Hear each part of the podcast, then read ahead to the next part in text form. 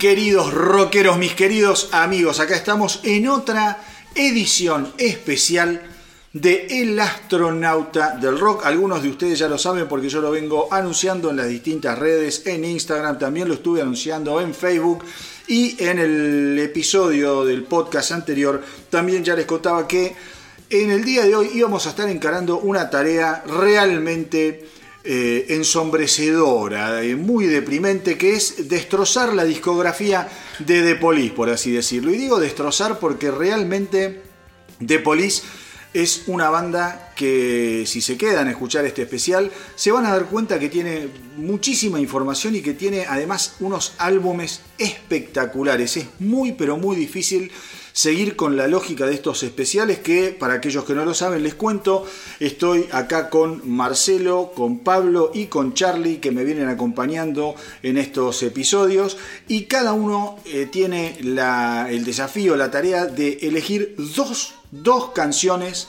por álbum, nada más. Hasta el momento ninguno sabe qué eligió, el otro nos vamos a ir desayunando de la elección de cada uno de nosotros a medida que hacemos el programa y en caso de eh, haber coincidencias entre las canciones que fuimos eligiendo, lamentablemente no hay reemplazo. ¿Eso qué quiere decir? Que hay discos que van a sufrir y quizás sufran todos, que hay canciones que van a quedar afuera, por eso digo que vamos a despedazar muy probablemente una de las discografías, a mi entender, más importantes de la historia del rock, de la historia de la música. Seis años de carrera, cinco álbumes, uno mejor que otro. Muy difícil, como les digo, encontrar puntos bajos en la carrera de The Police. Entonces, eh, sepan disculpar a aquellos que son muy fanas y que dicen, ¿cómo no incluiste este tema? Bueno, no importa, acá un poco pasa por divertirnos, por tirar información, datos que quizá conoces, algunos no conoces, eh, y tratar de ser lo más ecuánime posible en lo que es la selección de canciones. Lo lindo, lo lindo de estos programas es justamente eso hacer el trabajo individualmente sin hacer trampa, digo, sin estar hablando, che, vos qué tema pusiste, vos cuál elegiste, porque si no queda todo muy, eh, ¿cómo te podría decir? Prearmado, prefabricado y terminás haciendo un programa de grandes éxitos de tal o cual banda, que no es la idea. Esto es un poco jugar con los gustos individuales, pasar un buen rato, divertirnos eh, y yo les aseguro que el programa de hoy va a ser un programa eh, repleto de sorpresas, repleto de información y que va a quedar buenísimo, pero no tanto por nosotros, sino porque la carrera de, de Police es de lo más jugosa a todo nivel, a nivel musical, a nivel dinámicas personales, eh, cómo han grabado los discos, en qué momento histórico se dio la explosión de The Police. Digo, quédense porque seguramente la van a pasar muy pero muy bien y ahora como siempre, los voy saludando uno por uno para que se presenten y bueno, empezar eh, decididamente y de una con el programa. Marce, querido, ¿cómo andás? Todo muy bien, todo muy bien. Acá, después de una ardua tarea para, seleccionar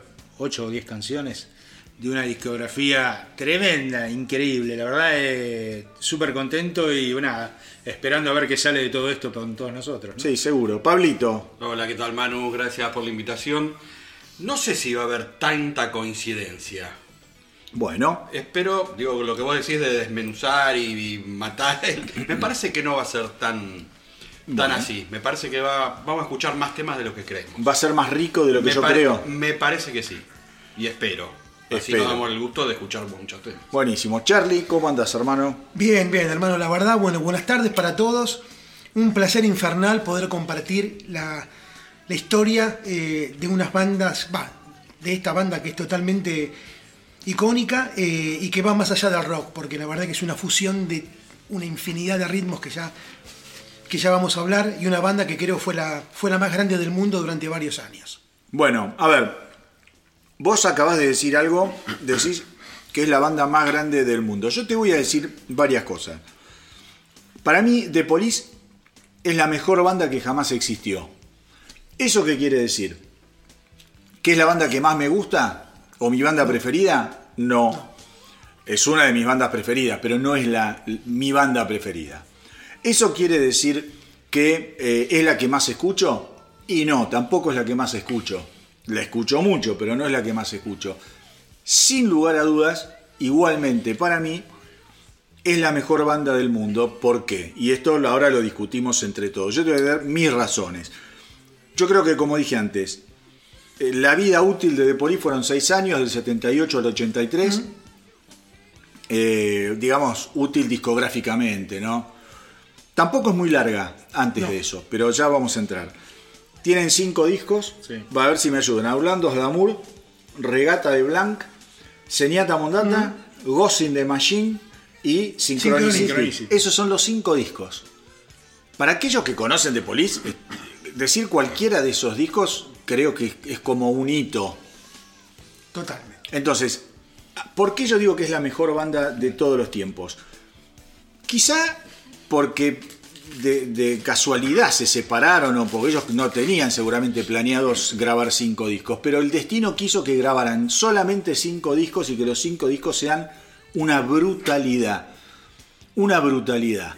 Hay bandas que tienen cinco discos como los de Police y seguramente hay un montón de bandas que tienen cinco discos buenos en su discografía, pero si vos eso después lo extendés en el tiempo, el promedio, como yo digo, siempre te termina bajando el, el- el rating, Y que sean referentes todo el tiempo entre los, entre los músicos, entre la gente que le gusta la música. No hay gente prácticamente a la que no le guste o por lo menos eh, tenga, tenga por lo menos un disco que diga, ¿sabes qué? Esto me gusta de Police con sus más y sus menos, O época, en su o banda- época, o que tengan un grandes éxitos, una grandes playlist armada que vos éxitos, decís, te parte la cabeza. algo. No hay gente que no lo tenga. Bueno, es- yo, yo por eso creo que para mí es la banda que, ya te digo, quizás por esos pedos del destino, que se separaron y que grabaron cinco discos, yo creo que el promedio les da altísimo, como a ninguna otra banda. Marce, ¿vos qué, qué opinás? No, yo, yo creo que ah, estoy totalmente de acuerdo con eso, ¿no? Una de las cosas que me, me pasaba cuando volví a escuchar la discografía ahora, que tengo que decir que es una, yo la escucho bastante discografía de Police, no digo todos los días, pero qué sé yo, cada dos meses algún disco, dos discos pongo, justamente en la cajita esa que trajo Charlie, que se llama Message in a Box, que es una belleza de Sí, compilación. divina. Vamos a meter una foto después en Instagram de eso. Eh, y la verdad, siempre me sorprenden, me sorprenden porque es una banda relevante, trascendente, única, suena moderna, pasaron 30 años más o Más. menos. Más. Del 86, se separan en el 86. Hace un año se dio el aniversario de los 40 años Bueno, de Senyata Mondata. bueno. Para darte una idea. Na, tomá ese disco si querés y suena tan, tan moderno, tan suena bien, suena tremendo, fuerte. Y esas cosas no todas las bandas los logran. Y estamos hablando de una banda que tiene cinco discos. Cinco discos, ¿no? Y todos son tremendos. digamos. Y hay otra cosa también. Digo, más o menos, ¿a qué edad empezamos a escuchar realmente música? Yo realmente música habré empezado a los 11 años, empecé a despertarme con la música. Vos, Charlie, más o Sí, menos. quizás un poco más. Vía- vía- 14, Diego, 15. dos, Y a- 13. Bueno, 14, 15, pongamos un poco Ponele, más que uno, bueno. que uno se empieza a, a comprar sus propios discos y Sí, bueno, se empieza a involucrar de otra manera. Bueno, a esa edad los tipos ya estaban separados. Bueno, no, yo te cuento mi caso. Yo, el primer disco que me compré de Police fue en el año 1980. Por eso te digo, yo tenía ya 12 años. El primer disco que me compro fue Aulando Damour. Me lo compré. Yo en esa época vivía en Berazategui, iba al colegio eh, en la capital federal y el colegio quedaba a la vuelta del Centro Cultural del Disco de Santa Fe y Callao. Yo salí del colegio y me lo compré, y me lo compré muy, eh, ¿cómo te puedo decir? Recién estaba empezando el año, pero ¿por qué pasó eso? Porque el verano de 1980 yo lo pasé en Mar del Plata y eh, un gran amigo mío, Sergio, eh, me hizo escuchar de Police. Tenía creo que un, un- un simple de Roxanne o una cosa así, que era en realidad el tío de él. Y tenía un Winco, mirá lo que te estoy hablando, ¿eh? Y me volví loco. No lo podía creer. No lo podía creer.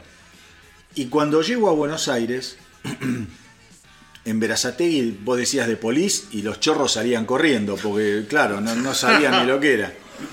Entonces, eh, cuando, cuando llego al, colegio, qué sé yo, me entero a los pocos semanas de que estaba el Centro Cultural del Disco, que patapí. A partir de ese momento era todos los días ir al Centro Cultural del Disco. Y ahí me compré a Aulandos Damour. Increíble disco. Te- Lo tengo todavía de- y es el primer álbum del 78, Genial. ¿no? Vos, Charlie, ¿cómo- ¿cómo fue que descubrís de Police? Bueno, yo descubro de Police por los, por los famosos eh, piratas de Police. Yo creo que no hay banda que pueda competir en cuanto a, lo, a todo lo pirata y en vivo que había con ellos. Y mi- hay un tema que, a ver, voy a admitir, es el tema que más escuché en mi vida. Es muy difícil decir eso, pero estoy completamente seguro. eh, que ¿Te puedo decir algo? No lo digas ahora. No lo voy a decir. Porque viste, yo hoy te dije, hoy me acordé mucho de vos. No lo voy a decir. Vas a ver, bueno, después Eh, vemos si, si cuando y- llega el momento vos me decís, no, boludo, decís el No, no, tema. Pero yo creo que sé de qué estás hablando. Y, y bueno, realmente eh, cuando escucho esto digo, ¿qué es esto? O sea, se me abrió una puerta más allá de todo lo que yo escuchaba, que era una onda, si querés, más Purple, más Zeppelin. Dije, ¿qué es esto? Más rock tradicional. Exacto. Y yo creo que todo lo que no sea rock heavy, rock pesado, rock progresivo o heavy metal, digamos, yo se los digo a ellos. Ellos son los que, obviamente, me introducen en el mundo de la música en general. Y una cosa que quiero decir de por qué creo que, eh, que han sido la banda más grande de- del planeta Tierra. Creo que se ha dado una, una conjunción histórica entre tres seres humanos que son tres grandezas, eh, musicalmente hablando, Sí. con tres orígenes distintos desde, desde donde comienzan a aprender música. Y han hecho una fusión nuclear cuando, cuando han estado juntos que pocas veces realmente en la historia se ha dado. Eh, Sí. Y esto creo que ha hecho eh, eh, que cada disco que ellos hacen, que ahora vamos a hablar, tenga una novedad distinta. O sea, yo creo que si por eso hubiese tenido un sexto disco, hubiesen seguido evolucionando y hubiese sido mejor que el anterior. Una Casi lo hubo. Casi lo hubo. Ya llegaremos al fin, en el final de. Vos sabés que recién hablaste de le- la, la- la discografía o las grabaciones piratas de The Police. Yo no sé si ustedes se acuerdan, porque fue un cassette que dio mucha vuelta por los ámbitos en donde andábamos nosotros. Yo no recuerdo haberlo escuchado con ustedes, pero quizá lo recuerden. Era un cassette de, no sé, de 60, de 90, no me acuerdo. De un lado tenía un bootleg, o sea, un recital de ACDC con Bon Scott, y del otro lado era un bootleg de The Police. En donde estaba esa canción que yo creo que vos te estás refiriendo. Qué loco, ¿no?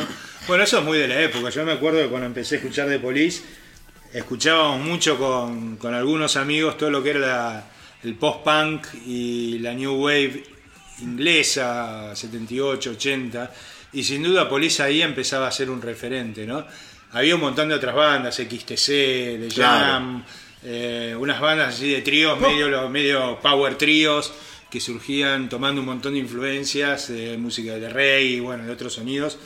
Y The Police claramente destacaba, ¿no?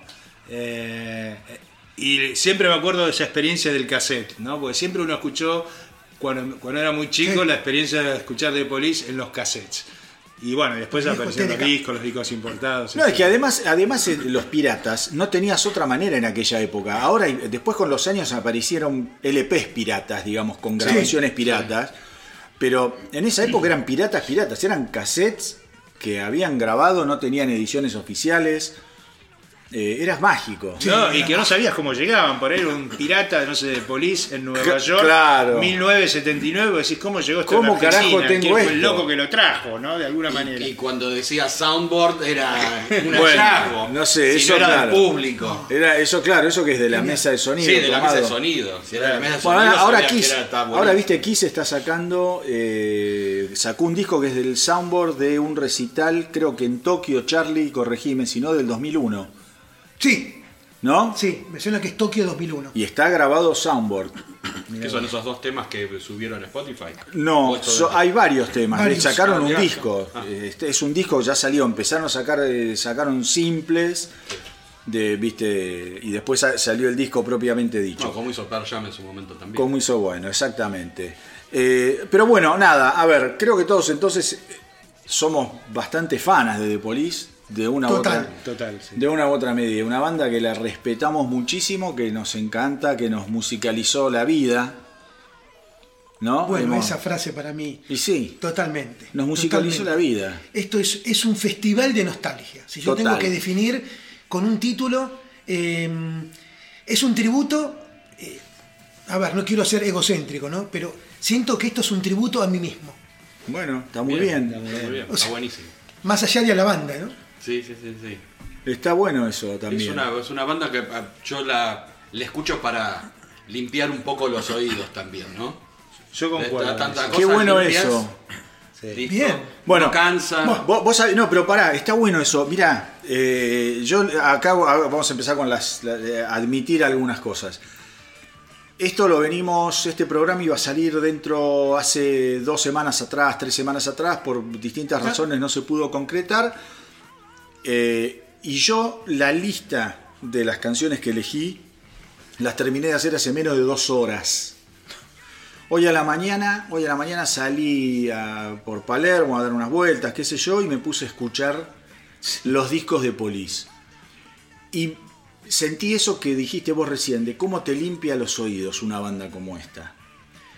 Es tan monumental lo que hicieron. No, es tremendo. Es tan monumental a todo nivel y desde el minuto uno, desde el segundo uno, ya te parten la cabeza. Y escuchás los discos y vos ves que hay una musicalidad y vos ves que tenés un baterista que es de los mejores del mundo, un guitarrista que sin ser un gran soleador ni ser un veloz es sin lugar a dudas uno de los guitarristas más originales e inquietos en el diapasón y tenés un bajista que es un ser de otro mundo, que, o sea, más No allá de lo que compone, las líneas de bajo de ahí un tipo que es compositor, las líneas de bajo y lo que canta. y lo que canta. Claro, tenés- Todo. Y además estás fuerte, Sting. Sting, te quiero coger, Sting. Estás bárbaro, boludo. ¿Qué te Cumplió falta, 70 boludo? años. Sí. Y está bárbaro el hijo de puta. Yo me miro al espejo y parezco el padre de este choto. ¿O no? ¿Cómo haces? Ahora se le dieron todas. Todo ¿Será, bien. todo ¿Será el bien. sexo tántrico? No, no, no. No, claro, boludo. Porque no coge. No, es una, es una cosa Vos lo ves loco, boludo. son todas, boludo. No puede ser. Todas Es- bien. Es, No puede ser. perfecto, un ser perfecto. Es un ser bien. perfecto. Tocás el bajo de una manera metronómica y acompasada, pero es infernal. Canta a la vez. Eh, sale y el tipo sale con el contrabajo bailando. Eh, es showman, es frontman. Bueno, llegó la etapa gay del Sí, programa. sí. ¿no? Está, está muy bien. Vamos a pasarla rápidamente porque esto lo van a escuchar nuestras mujeres y alguna duda van a tener después. Pero bueno, nada, eh, estamos hablando de cosas magníficas. A ver, vamos a empezar a hablar un poquito del contexto histórico de lo que fue el surgimiento de Police. No sé, vos, Marce, que sos bien... Marce es el profesor de la mesa, con lo cual vamos a dar por iniciada la clase del contexto histórico de- del surgimiento de Police. Bueno, yo, a ver, ¿qué te puedo decir? Eh, me agarraste de sorpresa. Bueno, ahí está la espontaneidad. No, no, no, no, está bien. Estamos hablando época del punk rock, eh, donde un montón de gente empieza a hacer música por el placer de hacerla, ese do it yourself, que es un poco la actitud del punk rock, donde hay un montón de músicos talentosos y no talentosos que deciden colgarse los instrumentos y salir a, tocar y a cantar, y una un Londres muy efervescente, digamos, en donde nada importa más que enfrentarse al público y gente que quiere empezar a mostrar sus cosas. No solo gente joven, sino gente como, como Gordon Summer Sting, que ya venía en la movida, estaba ahí, era un profesor, ¿sí? Profesor de literatura, según tengo entendido, y que ya no era un chico, digamos, comparativamente hablado con los chicos punks de, de Claro. De esa época. Menos Stewart Copeland, menos Andy Summer, que bueno, tienen sus historias y que tal vez ustedes la pueden contar mejor que yo. Y bueno, empiezan a hacer una música bastante efervescente. Interesante, es la época en que el reggae llega Muy bien. a Inglaterra, que viene primero la mano de Clapton y después de los Rolling Stones, y que se empieza a consolidar con toda la inmigración caribeña a Inglaterra, ¿no? ¿No? Las colonias inglesas en el Caribe. Y empieza ahí a darse un mestizaje que lo toma no solo Police, pero lo toman un montón de bandas, bueno, los Clash tal vez, como otras de las grandes bandas, ¿no? Eh, y la reinvención del concepto del power pop, ¿no? Que es esta especie de música que no es punk, pero que tiene una potencia sonora, mucho bajo, mucha batería y que empieza a hacerse fuerte. No sé qué más decir, después sigo agregando cosas. No, está bien, contexto histórico, estamos hablando efervescencia punk. Eso es muy importante en los años primeros de, de Police, porque una de las cosas que le criticaban sus, sus, digamos, sus colegas de la época era que eran unos caretas, básicamente. Los punks de la época Exacto. Les decían que eran unos caretas, que no tenían calle, y en la verdad, la verdad es que tenían mucha razón, porque un poquito para ir a- a- allá sí lo que es, es la historia, va- va- vayan metiéndose acá, hay que cortarse y a las trompadas, a los codazos. Yo, eh, por lo que estuve leyendo, por lo que estuve averiguando, Stewart Copeland ya era un baterista con cierta experiencia que estaba girando con una banda llamada Curved Air. Total. por eh, el norte de Inglaterra y se cruza con eh, Sting, que a su vez estaba tocando con su banda que se The llamaba Last Exit, The Last Exit. banda Eh, yacera. Exactamente. Ahora, no sé si usted- ¿qué- Charlie, ¿qué querías decir? No, bueno, eh, eh, se ha dado una coincidencia hermosa ahí. Sting venía de Newcastle, eh, su pueblo original, y tocaba jazz de muy joven. O sea, es un, un tipo con unas bases tremendas de jazz. Y él buscaba esta cuestión de la fusión jazz-rock. Cuando, se, cuando Copeland lo descubre en un recital, es como que es ese amor a primera vista. Dijo, yo quiero que este muchacho toque conmigo. Ella venía con Curved Air, eh, Banda que sigue tocando aún hoy. banda que sigue tocando. Eh, bueno, De rock después- progresivo, vamos tirando así. Exacto, de rock progresivo. Y ahí cuando lo descubre, bueno, se da esa sinergia de que Sting lo duda, porque Copeland le decía, vamos a mudarnos a Londres, que es lo que trae Marcelo también. claro. Está la movida ahí, hay algo latente que va a explotar y tenemos que estar. Sting se muda a Londres, eh, bueno, y de ahí viene eh, el contacto primero con Padovani, ¿no? que, es, que es parte de la historia, que viene bien del punk, y ahí es donde se confunde el tema si era si The Police comenzó con intenciones de ser punk o no. Bueno, el, el tema con, con The Police y el punk es lo siguiente, por lo que dicen las crónicas marcianas. Stewart Copeland estaba en un momento de se, de- se separa la banda Curvey, eh, se- se- donde tocaba él, en un momento se separa, se engancha con lo que vos decías Charlie de hacer punk, le propone a Sting a- armar una banda que tuviese que ver con el género punk. Sting no quería, pero Sting siempre fue un, un tipo muy inteligente para leer lo que estaba pasando en el pulso social y entendió que había grandes potenciales comerciales para destacar dentro de lo que era la escena punk. Entonces ellos adoptan la parnafernalia punk, digo, por ejemplo, Sí. las camperas militares, el pelito parado, pero nunca adoptaron el estilo punk propiamente dicho, más allá de algunos coqueteos iniciales. ¿Mm? Yo les, les propongo algo. Vamos, recién mencionamos a Curve Air, eh, Curve Air, eh, que es la banda donde tocaba eh, Stewart Copeland. Escuchen lo que hacía Curve Air y después de escuchar, vamos a ver si a ustedes les despertó el recuerdo a lo que esto me, me hizo acordar a mí. Esta canción fue plagiada. No, no es que la plagió Curve Air. Se la plagiaron. Se la plagi- Una parte fundamental de esta canción, Dato. para mí, fue plagiada. Vamos a escuchar y después seguimos, seguimos hablando.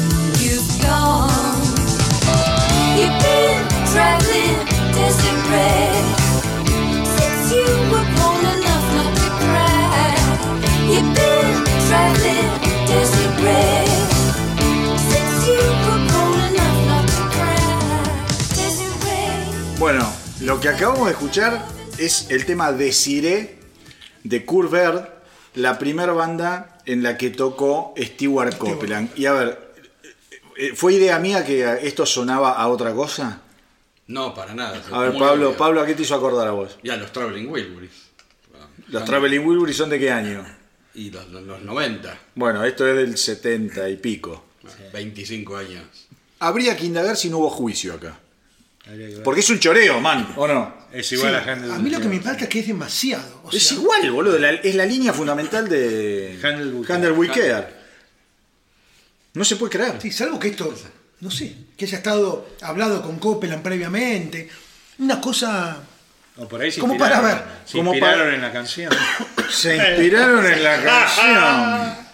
Tenemos que empezar a escuchar más música a ver si alguien se inspiró en alguna canción nuestra. Ya podemos hacer unos mangos, boludo. Ahora que el dólar se fue a la mierda, nos vendría un juicio bien. vendría bien, podemos hacer un juicio también. Podemos hacer, algo vamos a inventar. Algo Algo vamos a vamos a inventar, después hablamos. Bueno, escúchame, bueno, esto es anterior, como decimos, movida punk, qué sé yo.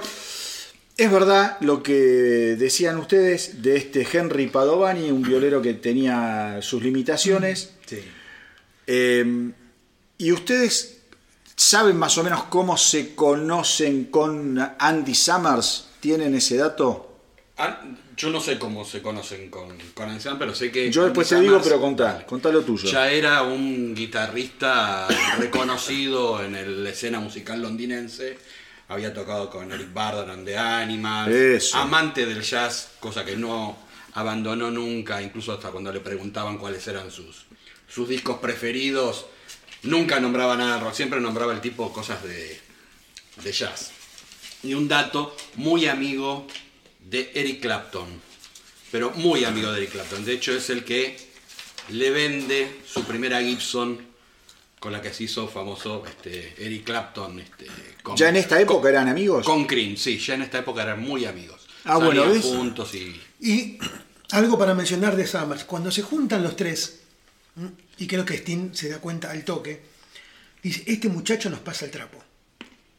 Hoy, musicalmente, nos pasa el trapo. Summers le lleva años de ventaja a estos dos muchachos. Venía de estar con, en eh, un grupo Animals, otro que se llamaba Soft Money, Soft Machine y Kevin Ayers. Todas bandas de principios de los 70, o sea, Exactamente. venía con una trayectoria. Bueno, digamos que le lleva 10 años. ¿eh? 10 años. Si Sting tiene 70, este tiene Sí. 80. Tengamos en, cuenta eso. Sí, le vino tarde la fama. Bueno, pero él se va a Estados Unidos. Él va en busca de fama en realidad a Estados Unidos Exactamente. también. Exactamente. Y no le va bien. no le va bien. Todo hacía pensar que sí, porque se va de gira, qué sé yo, Totalmente. y después se queda en Estados Unidos. No la pegaba, o sea- No la pegaba. Eh, era un parto y bueno, hay, hay un documental donde él mismo dice, sentí que iba hacia, hacia ningún lado. Es como ver la autopista y decir, ¿a dónde disparo? Porque eh, tocaba muy bien, tenía muy buenas bases, eh, pero no daba con la banda. O sea, no, no, no, no, no, no, no- bueno, dio. Bueno, al final. de ahí también un poco el nombre de su libro, El tren que no perdí. Decir, Contá eso, que vos siempre me decís ese libro que tiene Bueno. una parte que te encanta, una filosofía que te encanta. Sí, a ver, el tipo tenía muy, muy en claro que esto, que, que la fama no se le daba, sin embargo muy, muy este, eh, coherente, siempre siguió con la música, pero cuando vio a la, la posibilidad de entrar a la Police, el tipo dijo, acá hay algo, puedo tocar lo que yo quiero con estas dos bestias Y hacer la guita de loco. y hacer la guita que no hice en 40 años. Claro. sí, Mm. Te voy a agregar algo más. Pero un tipo que tuvo principios y que se plantó. Porque Copeland lo defendía a Padovani y Claro. no quería que se vaya. Es más, hay una época muy corta, creo que son, son tres meses, que tocan los cuatro juntos. Hacen dos Y una recitales, noche va sí. Summers y dice, él o yo. Claro. No es personal. Porque Summers tenía Sí, una claro. tara de él, que era, él quería tocar en un trío. Exacto. Y Padovani le rompía las pelotas, porque bueno, no, no daba con la. Sí, lo no limitaba. le daba el piné y él Lo limitaba. lo Y limitaba. Sting y Copeland sabían eso, pero por una cuestión de lealtad se quieren quedar con era muy buen Padovani. tipo. Les costaba... ¿Cómo le decimos a Padovani que no? Bueno, y otra cosa, que ahora te voy a decir por qué me acordé de vos, que estamos en No. esta época iniciática del año 77 de The Police. Con Padovani ellos graban una sola canción. Sí, señor. Y es la canción que yo creo que te, te prohibí que la mencionaras cuando estabas hablando, que se llama Fallout. Exacto. ¿Puede De ser?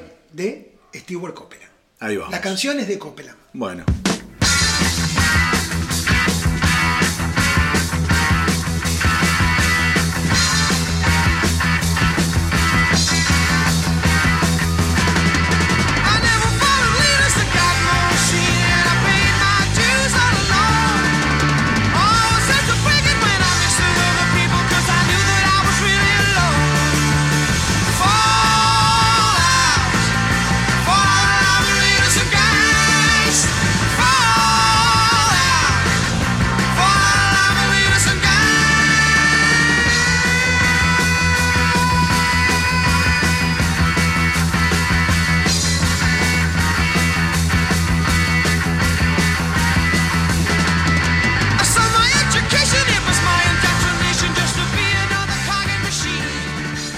Charlie, te la dedico. Especialmente, pues sabía que esta canción, sin entrar en la discografía oficial, digamos, sabía que tenía que estar para vos. Contá qué te pasa este Totalmente. tema. Bueno, es un tema que no está en ningún disco, es realmente fascinante, es uno de los temas que más escuché en mi vida, como venía diciendo, especialmente la, la versión en vivo, pero no está en ningún disco oficial. Y no, estaba haciendo mención que este tema de, de Copeland iba a ser grabado en el primer disco, Outlandos. Em, estaban sopesando, decir, che, ¿y si hacemos una versión nueva del tema? Eh, y bueno, deciden, por motivos que ya desconozco por qué, no poner ese tema y ponen con todo respeto otro tema que era Masoko Tanga. Más Ocotanga. Eh, y bueno, nos quedará para otra vida la nueva versión que ¿Sabes? Esto salió como simple. salió como simple. ¿Sabés es el primer. ¿Eh? Con Padovani, es el único tema grabado con Padovani. Él lo menciona Sting cuando la canta en vivo, dice, bueno, este es el primer single, como diciendo, es, es nuestra raíz, ¿no? ¿Sabes? Y me emociona. ¿Sabes quién hizo la reseña de este simple? En la revista Sounds, Ah, pa, ahí, me, ahí me agarraste. Mick Jagger. Ah, Cagate de risa. ca- Una reseña. ¿Eh? No sé si fue buena o mala, pero la hizo Mick Jagger. Mira vos. dato. Dato.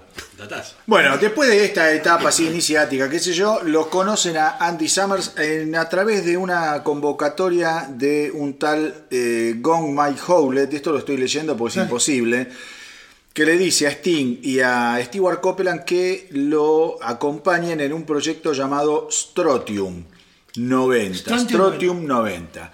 En ese proyecto también estaba incluido Andy Summers. Y ahí es cuando se conocen y se produce la chispa mágica de todo lo que venimos hablando antes. Bueno, y Andy Summers después es convocado por eh, eh, Stewart Copeland y por Sting. Y toda la perorata de que no quiere tocar con Padovani, que esto y lo otro, patada en el culo a Padovani y se largan a tocar como, eh, como trío. ¿Quieren hablar un poco de lo, de lo que es Miles Copeland, el hermano mayor de Stewart Copeland, productor, Bueno, es el representante, representante? representante toda la carrera. de toda la carrera, incluso representante, incluso representante y mecenas.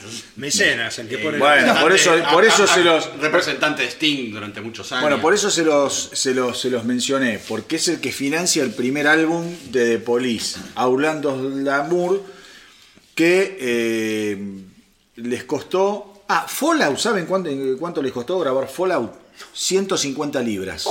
Da- Nada. Nada. El primer álbum de The Police le costó 1500 libras, que las pone Miles Copeland y que no estaba muy entusiasmado con la banda porque el tipo andaba muy enganchado con lo que era el punk y sabiendo lo que opinaba el mundillo punk de The Police, a pesar de, de ser hermano de, de Stewart Copeland, medio tenía miedo de quemarse con la banda. Sí. Acá tenés Eso sí. anotado punks de mentira. Qué buena frase. ¿eh? Bueno, es que claro, tengo anotado eh, que lo que te decía antes, que los, los punks no los querían. No, los no querían. Nunca los quisieron, ¿viste? Los, los te- Pará, y lo que acabamos de escuchar, porque no hablamos de Fallout, esto sería lo- lo- la interpretación del punk de The Police, digamos. Yo creo que es la versión. Si querés, hay un par de temas más del primer disco que los Obvio. podés. Sí, Next to You, ponele. Pero es una versión, sí, más punk rockera de lo que. Lo máximo que llegó a acercarse. eh, bueno, ojo, ¿no? Hay otro disco de Police que es eh, Flexible Strategies. Sí, que lo sacaron hace poco. que lo sacaron hace poco, pero que tiene temas de esta época previas, ¿sí? Podemos mencionar algunos. Sí, obvio. Por ejemplo, Death and Job, Visions of the Night, Landlord, Sí, que ahí te das cuenta que hay una base eh, totalmente relacionada con el, Con el punk. con el punk. Son temas de esa época, 1978. Incluso si vos te 77. pones a escuchar algunas otras bandas de esa época, como por ejemplo el primer disco de Clash o de Jam, que es el otro gran power trio Mm. Gran banda. inglés con Paul Weller, Total. Sí. banda que también casi de culto en Inglaterra. Bueno, las primeras cosas de Jam o de Clash tienen ese sonido, ¿no? El punk no era necesariamente rápido o acelerado, sino era casi como así desalineado. Fíjate, es como es una canción rockera desalineada, ¿no? Y, y en eso, en eso Fallout es un buen ejemplo también de movimiento, Totalmente. de ese estilo, ¿no? Sí, es verdad, porque el, punk muchas veces es verdad, uno lo relaciona con cosas rapidísimas. Y no, eso es el speed, nada, no tiene nada que ver. Eso es posterior, ya Posterior, con el hardcore y otra, otra El movida. punk, claro, el punk es rock and roll porque también Sucio. sucio, porque vos escuchás los Sex Pistols, por ejemplo. Si vos escuchás eh, Nevermind the Bollocks, boludo, es un disco de rock and roll de Chuck. Berry eh, Exacto, distorsionado, ¿viste? Bueno, Sí, sí, obvio, sí. No, no pasa. línea, Sí, sí, Sí, sí. ta- también todas estas guerras de Jam, de Police. XTC. también- XTC, también. Estamos hablando de la crema de la crema, Sí, ojo, bueno. eh, no estás A ver. hablando de Sex Pistols. Estamos Paremos la mano. Bueno, de The Damned, boludo. Buzzcocks. Oh, claro, Ahí bueno. va. Estamos hablando de músicos del carajo. Exacto. Todo un poco lo contrario también de lo que. Bueno, esto era extraño. Del mito que no tocaban nada. del ¿no? mito de. Claro, lo mismo de los Clash. ¿viste? Los Clash tocaban. Exacto. Y. Bueno, pero los Clash, sentarse, bueno, pero los y- Clash eran otra categoría. Los- Sí, en los Clash también. había también jazz y en los Clash Sí, también había mucho reggae. reggae. eh, Calipso. Sí. Exacto, es tremendo lo que les ha pegado el reggae a todas estas bandas. Sí. Cómo las ha influenciado. Ojo, también el reggae, el reggae eh, si bien como decías vos, entra por Clapton o entra por los Stones, cuando los tipos también empiezan a hurgar un poco más, descubren a gente, viste, como Bob Marley, como Peter Tosh, y entienden que el reggae era más punk que el punk.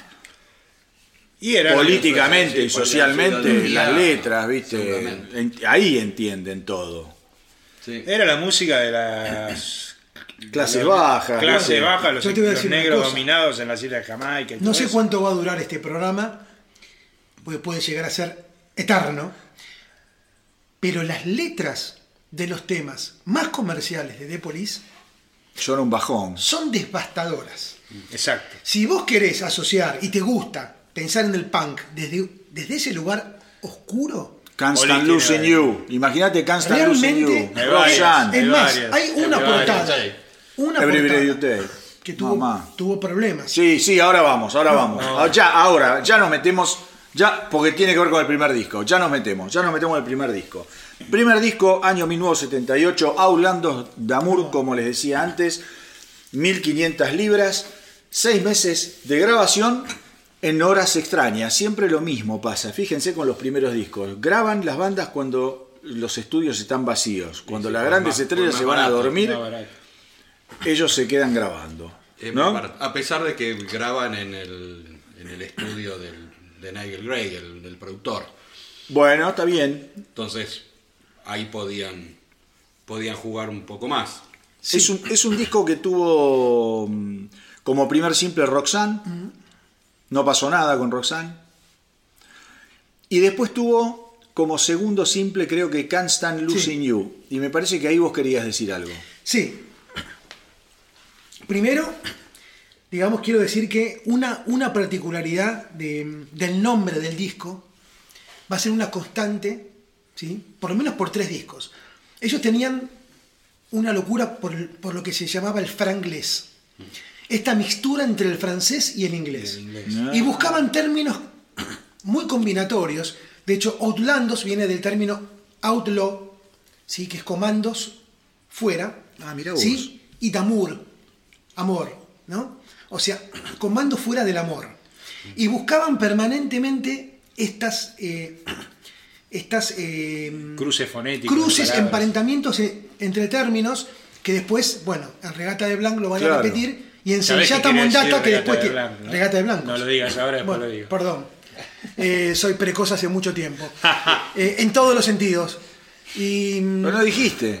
No, no. ¿O no lo escuché? Dejémoslo. No, no lo Vos sos dije. precoz, yo soy sordo. O sea, entendamos, empecemos a entender la edad que tenemos, todos los boludos que estamos acá en el micrófono, ¿no? Pero bueno, volviendo para no. eh, para no mm, ir por otro rumbo. Lo de Can't Stand Losing You, cuando sacan el single, la portada era una persona que muchos dicen que era eh, Stewart Copeland, Claro. ¿sí? Que está colgado de una horca. Una cosa. Sí, pero pará. Está colgado de una horca y parado sobre una barra de hielo que se está derritiendo. Claro. O sea, esperando Tremendo. que se derrite para suicidarse. De hecho, Tremendo. la BBC Sí. prohibió la difusión del simple por la tapa del simple. Y un acto de promoción genial que tuvieron, que fue promocionar el álbum plagando de carteles a Londres diciendo que la BBC había prohibido la canción Can't Stand Losing You. ¿Entendés? Genial. Sacar lo mejor de lo peor. Esa es la cabeza de Miles. Esa es la cabeza de Mike Copland que dijo las 1500 libras. Yo las recupero, las recupero, negro. Generaba todas las, el que generaba todas las movidas en el grupo. Bueno, Total. pero ya te digo, Roxanne no pasó nada. Can't Stand Losing You la prohíben, pero anda un poquito ahí dando vuelta. Y So Lonely no entra ni a palo en el ranking, no pasa nada. Roxanne termina de explotar en los Estados Unidos y en Canadá cuando después la reeditan. Sí. Y más allá de todo esto, el disco Perdón, estás hablando de temas que no pegan y que hoy son clásicos. Bueno, por eso te digo, el, ¿Está Exactamente. claro? es- No la peor, estamos- pero hoy son clásicos. Y es un disco que llegó al puesto número 6. Es el único álbum de The Police, creo que no llega al número 1, me atrevo a decir. Y es un disco que muchos de la crítica, mirá, mira lo que dijo este pelotudo. Pues yo me lo anoté, a ver, pará, porque viste que es lindo ir anotando algunas cosas. A ver, crítica. Las cri mirá, se llama Tom Carson, que si está vivo le dedicamos un aplauso porque a la gente muy boluda hay que aplaudirla. Dice, elogió las habilidades técnicas de la banda, pero despreció su intento de abordar el rock sofisticado y el reggae mientras se hacen pasar por punks. Carson también percibió una falta de convicción emocional en el álbum, especialmente en la voz de Sting. Y concluyó que Aulandos Damour no es monótono, es demasiado nervioso y frágil para. eh, ¿Cómo es? Eh, Para eso. Pero su vacío mecánico disfrazado de sentimiento te hace sentir engañado. Este Bueno, tipo quedó en la ¿Qué historia. le podemos contestar Sí, al amigo Caso? No, este tipo va a Ah. quedar en la historia como uno de los grandes boludos de, Fue, de- fue un visionario. Rolling. Stone. Un visionario. Un visionario. Sí, bueno, sí. dedicado a Carson, vamos a empezar con la selección de temas. Vamos a empezar, como siempre, de izquierda a derecha. Marcelo, tu primer tema de Aulandos Damour. Vamos, mirá lo que nos ha costado llegar a una primer canción de un primer disco. Sí. Qué historia fascinante. Y está siendo generoso porque me dan ganas de seguir hablando de cosas. ¿Qué vamos? Ahora hablamos, ahora Sí, hablamos. sí. Pero también un poco. ¿no? No, no elegí ninguno de los que mencionamos hasta ahora. Uno elegí, pero no sé, quedará para después, eh, para el segundo. Así que voy con True Hits Everybody. La verdad nos golpea a todos. Street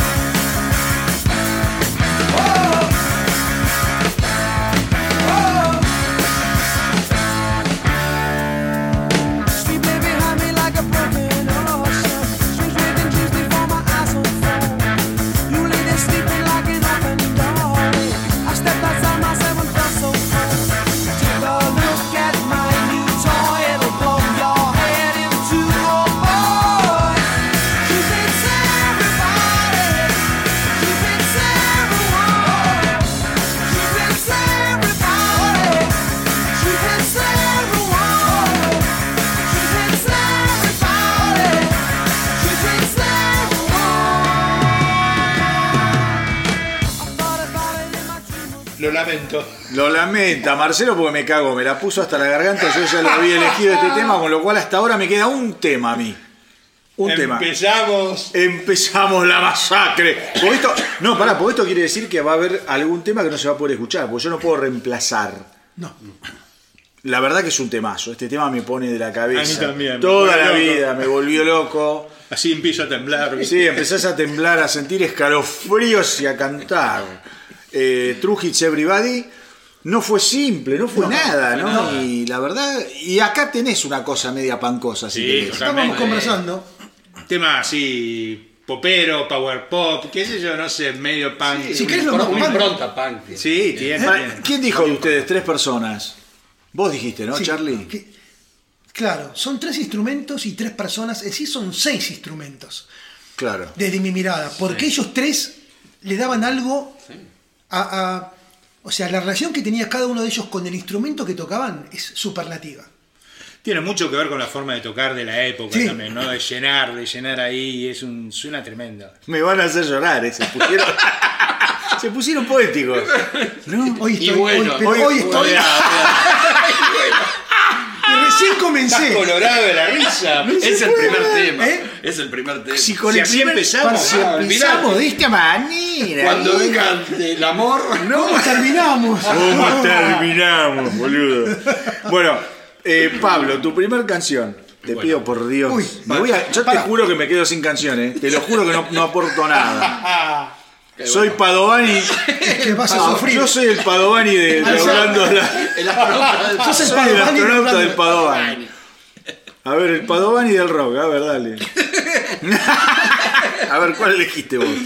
Bueno, un tema y- tremendo para el comienzo de un disco. Next to You. Zafé. ¡Me cagó!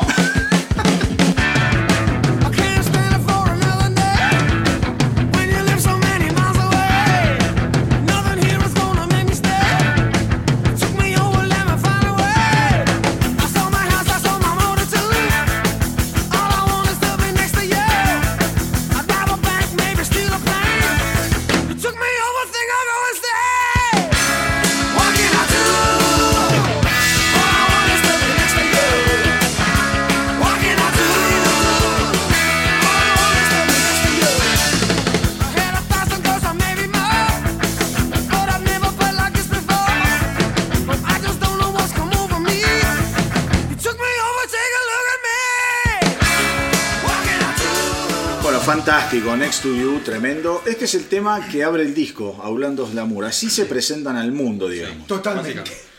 Con un tema También muy pancoide. pancoso, pero no termina de ser. No, punk. no, no. Pero eh, entendamos lo que estamos hablando, lo que, venimos, lo que veníamos diciendo. Es una etapa punk y los tipos Sí, se presentan es el contexto. así, claro. Este, así te interpretan o Trujis Everybody que escuchamos antes. Hasta acá llega el punk de The Police, digamos.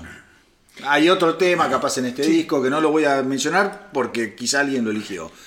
Tema con el que se presentan al mundo y tema que en esta primera época en general cerraban los recitales con este tema. Ah. ¿No? Mira vos. No era. ¿Acá lo tocaron, Pablo? ¿Este? Eh, la verdad no me acuerdo. Sí. que. ¿Lo tocaron? Cuando vinieron, ¿no? Sí, o sí, sea, ser, hablando de hace poco, ¿no? Sí, De- sí, 2007. No de- del, del recital que fue media Argentina, New York City, que- sí. donde entran cinco personas y fueron todos, boludo. Sí. Bueno, peor cuando fueron a Mar de Plata, ¿no? Que ya vamos a hablar. Sí. Ah, esa no la sé. Entran en el. Ay, se me fue el nombre del teatro ahora. 2100 butacas tenía. ¿Sabes cuántas? ¿Llenaron? 450. Claro. Divino. Ya me acordé, Teatro Roxy de Mar de Plata. Delirio. ¿Pero en qué año fue eso? ¿Dónde va Carmen? Cuando, no, estamos, ya hablamos del 80. Cuando vino por primera vez Police, que viene en la época que sacan el disco Senyata Montana. Pero ellos, ellos hay un, un recital que se. Que, No, ese que es digo, el- es el de New York City. Es el Ese es el de la City. ¿Pero eso en qué año fue? 80. Oche. Ah, sí, es la misma gira, Que es digamos. la famosa patada de Andy Summers. Claro. Al policía. Cuenten, Sí, no cuenten. Pero a- al, al Roxy que venían, a una fiesta privada o algo por el estilo. No, a la, a la City vinieron a una fiesta privada. Claro. Pero contalo de la los patada. trajo Greenbank. Ellos no querían venir porque estaban, estaban eh, con un ritmo, primero con mucha presión, mucha presión, eh, no paraban de tocar y los tipos tenían que venir a Argentina y a Venezuela. Era la gira Todo cerca. porque, digamos, con eh, Senyata Monata van a países totalmente rarísimos. Fueron a la India, Indonesia. Es el, creo que es el primer grupo que empieza a salir a países no tradicionales del Ahí mercado de, de vivo en esa época. ¿no? Y estaban cansados y no querían venir. Y Greenbank dice, no muchachos, vengan acá. Tienen que venir acá. Y vienen, pero suspenden Venezuela. Y cuando vine nacen la City, que está el famoso Ya entendían todo, te das episodio- cuenta, ¿no? Sí. Que ahí fue donde fue em, Gustavo Cerati a verlos, fue con Z. Y hay una foto de Cerati con, con, con Sting. Bueno, Soal, gran parte Son le debe de- a- a- Y, Police. y- y la, la patada, contalo de la patada. La patada había una mina que estaba un poco, digamos, Pasada de rosca. que está bien. Estaba recopada con el tema, bailando de una manera Desenfrenada. desenfrenada, yo qué sé. Y hay un policía que la agarra, porque la mina estaba muy pegada al escenario. Y ahí viene un policía, pensemos la época 1980, ¿no? Situémonos en el contexto histórico. histórico. ¿eh? Totalmente años luz de lo que soy. Y Andy Summers le hace como un gesto al policía que la deje, a la mina. En plena canción, el policía no le dio bola y Andy Summers le pega una patada en la cara al fue un, delirio lo que hizo. hermoso, pero bueno, ten en cuenta de dónde venían ellos. ¿De dónde venían ellos? Eh, obviamente no se suspendió, después tuvieron un pequeño lío porque fueron a ver a la banda. La misma policía diciendo, ¿qué está? Y ellos dicen, no, ¿qué están haciendo ustedes? ¿No? O sea, ellos sabían dónde venían y quedó como la famosa patada de Andy Summers en, New York City. en New York City. Sí, donde tuvo que intervenir el cónsul y un montón Totalmente. de gente para poder hacerlo zafar. Ah, mirá Totalmente. qué lindo, todo Sí, esto, sí, no sí, sabía sí, nada. Bueno, acá Un poco también eso les pasó en, en Venezuela cuando volvieron años más tarde, ¿no? Que también Eh, tuvieron un... También sí. tuvieron un... un- Bueno, pero digo, pensá de dónde venían ellos. Punk en Londres, imagínate lo que pasaba en un recital. Sí, sí, Sí, totalmente. sí. ¿No? Entonces, Era lo más ¿Viste? este, liviano que podía pasar. bueno, tremendo disco este, ¿no? Olvídate. Hasta ahora. Acá Charlie lo tenemos buscando, no sé qué estás buscando. No, había una foto de ellos, eh, bien tipo gauchos de, de La Pampa. Bueno, ya la voy a encontrar y ya se las mostraré. Bueno, de paso andar diciendo tu primer tema. Bueno, de este el álbum. primer tema ya me lo... Ya lo eligió mi amigo Pérez, que era Next to You. ¿Te das cuenta de eso? Perdón, perdón. Em, bueno, ¿voy a la opción que me queda o...? No, a tu opción tenés que venir, la, la única que te va La a quedar. única opción que me queda es. eh, no puedo soportar perderte. Can't Stand Losing You. Muy bien.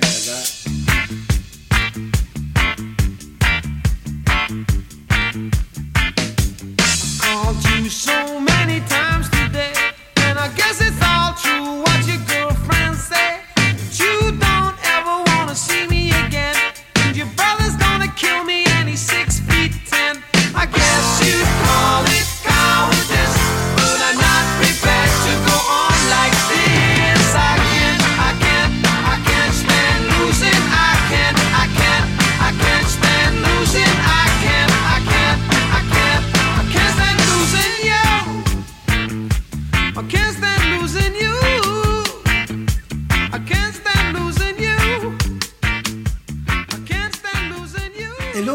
tuvo los 30 profesores de batería. Stewart Copeland. En cada ciudad viajaba por el padre, ¿m? que él hasta los 18 se pensó que el papá tenía un trabajo y nunca pensó el trabajo que tenía el padre, que era agente de la CIA. Fue Ah, la noticia para Copeland cuando cumple 18. Dice, ¿cómo es posible? O sea, Copeland es de, es de Virginia, es el único Es yankee, claro, es yankee. Es el único Copeland. yankee de los tres. Aclaremos eso. Y el tipo, claro, por el laburo del padre, ciudad, ciudad, o sea, era un cosmopolita total. De hecho, estuvo gran parte de- del tiempo en el Oriente también. Y mm, el lugar donde iba, profesor de batería. Qué bárbaro. Qué bárbaro. Llegó a, a contabilizar 30. Bueno, así toca, ¿no? Escucha, bueno, yo les quería comentar algo que lo quería decir al principio, pero ahora con la selección me vino a la memoria, me olvidé. Yo les dije que había empezado la lista hace un par de horas antes de empezar el programa. ¿Pero por qué?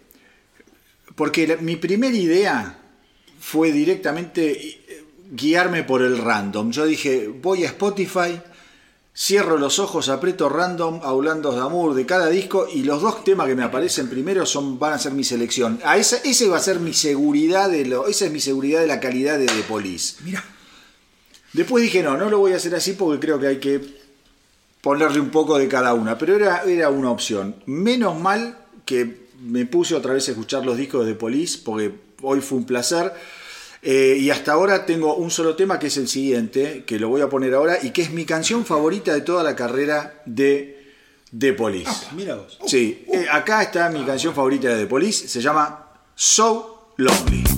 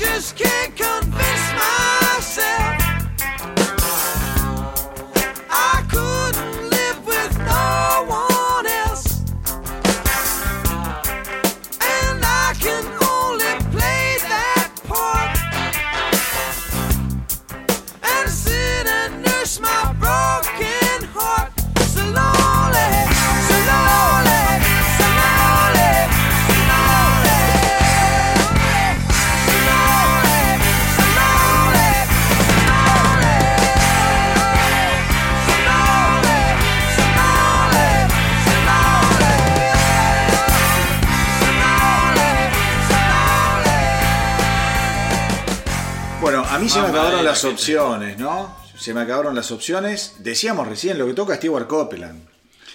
Lo que ti- a ver, lo que tocan los tres, Los porque tres, Summer no, también. Sí, pero digamos, O sea, eh, no. Copeland siempre tiene un lugar especial. sí. porque por el buen gusto, por la, por la, Es por la forma- rapidez, por la, por la improvisación, por la frescura. Es impredecible, tiene, es boludo, impredecible. Cop. Ese es lo que a mí me mata de Copeland. impredecible. Es tremendo. Es impredecible. Parece yo toco que- la batería. No. Claro, Digo, no Claro. soy baterista profesional, pero digo, yo toco la batería hace 40 años. No puedo seguir. O sea, es impo- me pones a cualquier tema de Copeland y no es imposible, a pesar de que lo hayas escuchado un millón de veces. Yo no sé, o sea, sin una partitura no podés seguirlo al tipo. Bueno, ahí está lo que te iba a decir. Es de tal frescura lo que toca el tipo que uno no se imagina que pueda llegar a ver tal vez una partitura o ponerse de acuerdo, che, esto es lo que va acá, o la estructura del tema, o que es lo que se va a tocar. Es fantástico. Es fantástico. Es fantástico este tipo. Es tan fantástico que cuando Gabriel graba Soul, Ah, contalo. lo contrata a Stewart Copeland solamente para que grabe los este El hi-hat. el, el hi-hat de un tema, Dato, Sí. ¿eh? De un tema. Sí, sí. Te pones Creo en show y ahí no me acuerdo cuál, qué tema es. Dice Y dice, Jerry- dice claro, Claro. Stewart Copeland, eh, hi-hat. o no claro, sé. Jerry Marotta, que fue el, el- el- baterista histórico de, de- Claro. de Gabriel, dice, no, acá el único que puede tocar es esto, es contratarlo a Stewart. Es increíble. Es increíble. Bueno, Marce, a ver, tu segundo tema, ¿te queda un tema o no? No. Pablo, Eh, mi segundo tema. ¿cuál era? ¿Quién, quién te Acá está You. Acá está Lucen You. Perdón, chicos, para cerrar. Cerrás vos. Vos, Yo ya me quedé sin tema. Ah, no tenemos. Esta es la carnicería. Sí, Esta es la sí, carnicería, The Butchers, como digo yo siempre. Ya está, macho. Último Cerrás tema vos. de Outlandos. El mío es una colaboración entre Sting y Copeland. Y el tema se llama Peanuts. Ay, cómo te quiero, Pérez. Estamos comiendo manices, sépanlo. Estamos comiendo manices, miren. Acá está. Ahí va, peanuts.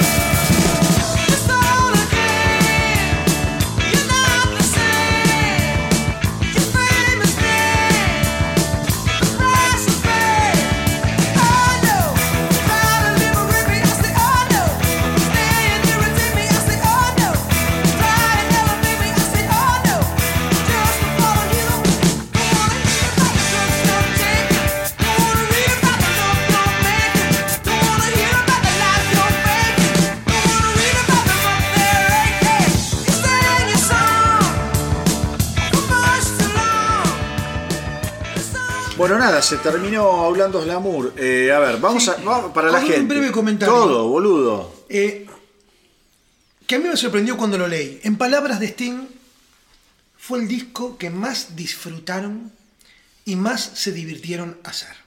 Es que es en un disco a- divertido. hacemos lo que se nos da la gana, no hay presión ni de productoras, ni de la prensa, No, no. ni del mundo, ni entre nosotros. Y no había ego acá. Se divirtieron. Acá no había ego. Y además Sí. era un, un repertorio que estaba recontra ensayado, pues ya lo venían tocando. Total. Sí.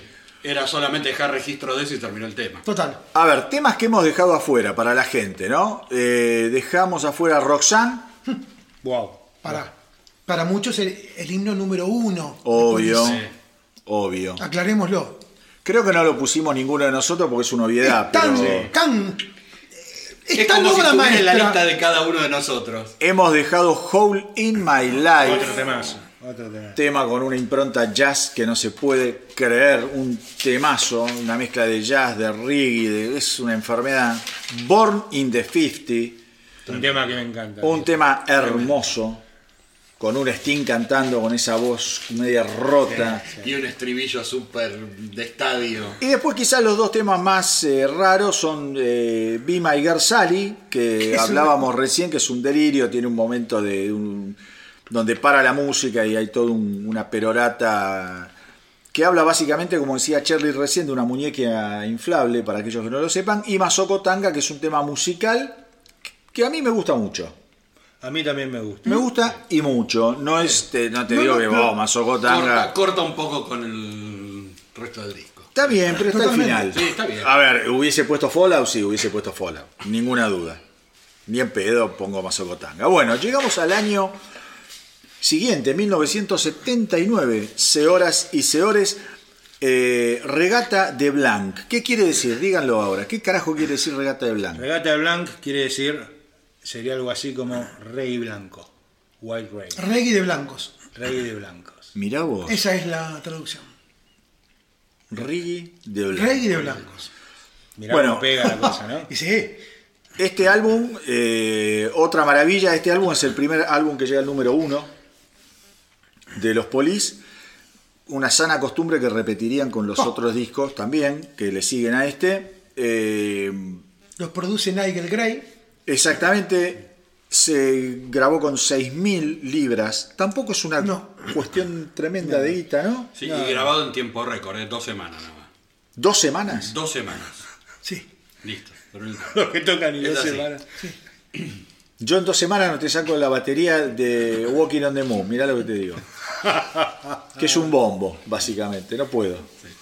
No, no, Walking Moon es un más que un bombo, el, borde y el hi-hat, no, que este- cualquier cosa, dije. Bueno, considerado el mejor disco de, de Police para muchos. vamos. ¿eh? ¿Está considerado el mejor disco de Police Y este? para muchos fanáticos, Bueno, bueno, Sí. te- al final vamos a Permitime- decir... No, no para mí. al final decimos el disco, como siempre, que le gusta más a cada uno, por Dios.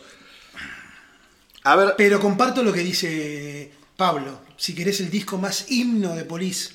Sí, Más Police, si querés. ¿es este? más representativo de Eh, lo que uno... Yo tengo otro, pero bueno. Bueno.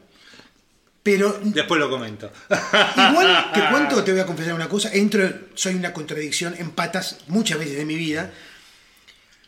Y acá es un dilema, porque mm, este disco yo comparto que es el, digamos, tiene el tema que más me gusta, así como mencionó Yo So Lonely del Mano, primero. para, el, más, el tema que más me gusta de la historia de Police y el tema que yo creo que es el mejor tema de la historia de Police. Está Pero acá. bueno, bueno, está bien. son apreciaciones. No, tengamos en cuenta que es verdad lo que decía antes Charlie, la banda estaba girando in- ininterrumpidamente Sí. en esta época, promocionando, obviamente, hablando de Lamour. eh, la discográfica se daba cuenta que algo estaba pasando con The Police y había mucha presión para el segundo álbum.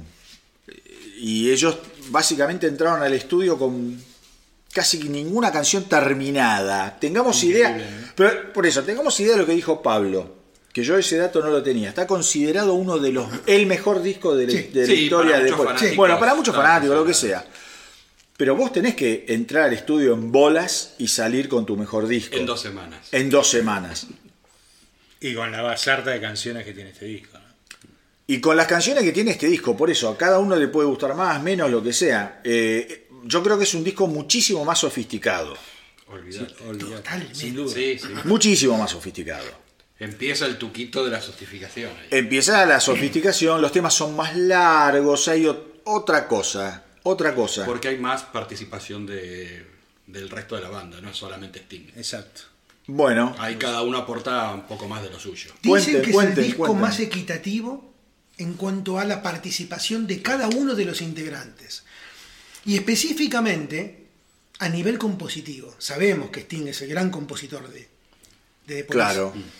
Pero es el disco en donde más temas hay de toda la producción de Police, en donde no solamente este Sting. En este caso, em, Copeland estuvo muy activo en ese aspecto. Cosa que no se va a repetir No. con el resto de la discografía, ¿no? Yo creo que es el disco donde todos pelan lo que tienen que pelar, por decirlo de alguna manera. Eh, Pero entra en detalle, vos cuando decís pelan lo que tienen que pelar. instrumentalmente, con lo que tocan. Pensá, vos- eh, por, pará, por, por- ¿por qué te lo digo esto? Porque el, el- el no digo que no lo hagan en los otros discos. el podcast se escucha en un montón de lugares, gracias Sí. a Dios, de países. Entonces, cuando hablamos de pelar, ¿de qué estás hablando? Estoy Llevarlo a un- hablando de tocar, tocarse todo, digamos. Me parece que están todo el tiempo tocando todo. Claro. ¿no? Es como, y eso lo ves en todos los temas, ¿no? Es un- una especie, una, una- exuberancia en el tocar de todos, eh, en los arreglos de guitarra, en la batería, en el sonido, en los- las bases de bajo. Bueno, a eso iba yo. Para mí voces. este disco es el que tiene las una de las, no sé si capaz digo una boludez, pero a mí es el disco que de las bases de bajo es el disco que más me gusta a nivel base de bajo. Total, sí. Creo que tiene tres temas con bases de bajo que son una exquisitez, boludo, para escuchar. Pero una exquisitez. sí, sí, sí, sí. Una exquisitez. Seguramente vamos a escuchar esos temas y ya vamos a hablar eh, oportunamente. Pero bueno, nada. eh, este disco sí, realmente llegó al número uno. Fue un disco que también eh, fue súper participativo, como decían ustedes. Marcelo, tu primer tema. Mi primer tema es uno de mis cinco temas preferidos de Police. Upa. Upa. Eh, y en esta versión, porque después la hizo Sting, solista, pero me vuela la peluca este tema. Bring on the night. Opa. The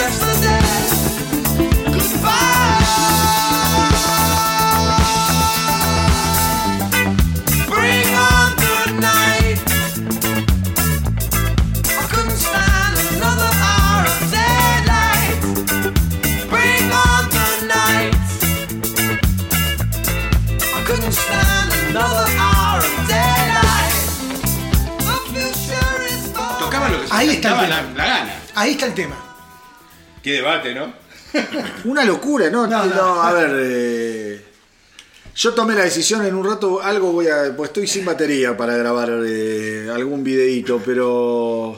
¿Qué enfermedad es esto, por Dios? No, no pudimos sacar el tema, lo escuchamos. to- Porque ustedes escucharon 30 segundos, ponele 40, no sé, los que están del otro lado. Pero acá lo escuchamos todo, es una obra maestra de todo. De todo. De cómo se debe tocar, de cómo se debe cantar, De ¿Y base cómo de se- bajo. cómo se debe componer. De cómo se puede ser tan genial Todo. eh, eh, todo. Bueno, este es uno de los temas que me- yo había elegido, chao. Y Pablo también, creo. ¿Pablo Sí, yo- también? sí, yo también. Ah, pero caramba. No, este Esto- disco lo estamos destrozando. No, no, no, cambiemos. Es el juego del calamar, boludo.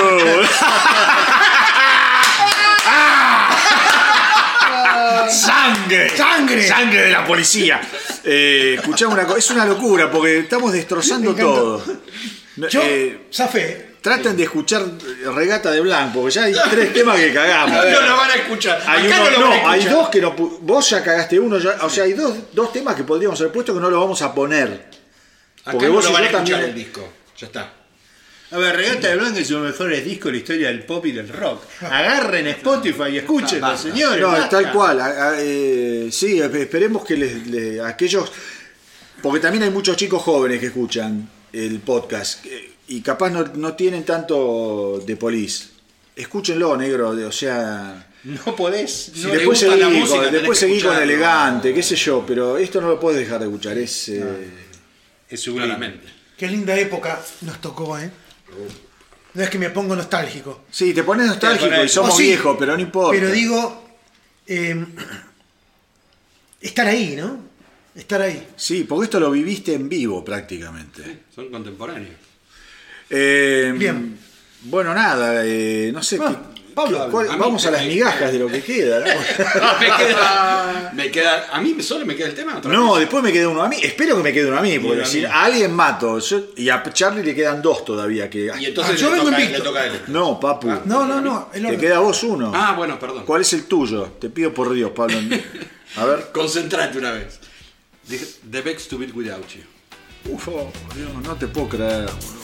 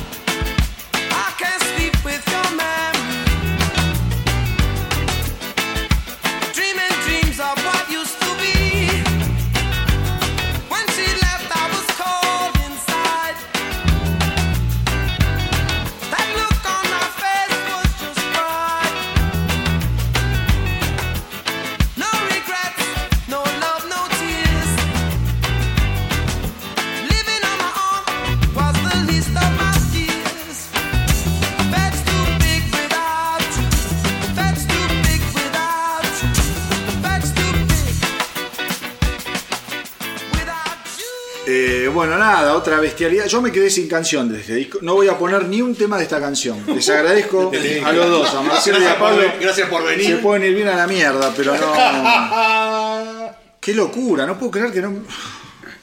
No voy a poner nada de este disco. Eh, na- otra vez, otra vez. eh, no se puede. falta, falta todavía. Falta Charlie y falto yo de vuelta. Bueno, ya sé, no, por supuesto. Eh, Pérez, vos estás inhabilitado ya. Olvídate. Yo no puedo poner nada. Eh, y otra vez lo mismo, no podés dejar de escuchar la canción, te enganchás. Recién estábamos todos con el bajo. Eh, tratando de, de descular la línea del bajo.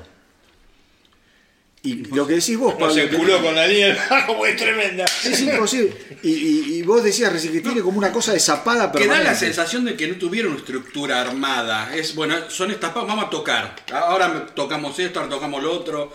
Tiene, tiene, eh, tiene la frescura eso de que cuando se arma en, en la En el sala. estudio, ¿no? En la sala de ensayo. Zapada, bueno, sí, sí, salió, salió y es esto. Bueno, pens- pensemos en lo que decíamos antes, un disco que no, no se ensayó, es un disco que se, se metieron al estudio a componer prácticamente. También muchas cosas pueden ser. En dos semanas de, de grabación todo puede suceder. Me llama mucho la atención cuando las bandas hacen eso, cuando llegan al estudio sin nada.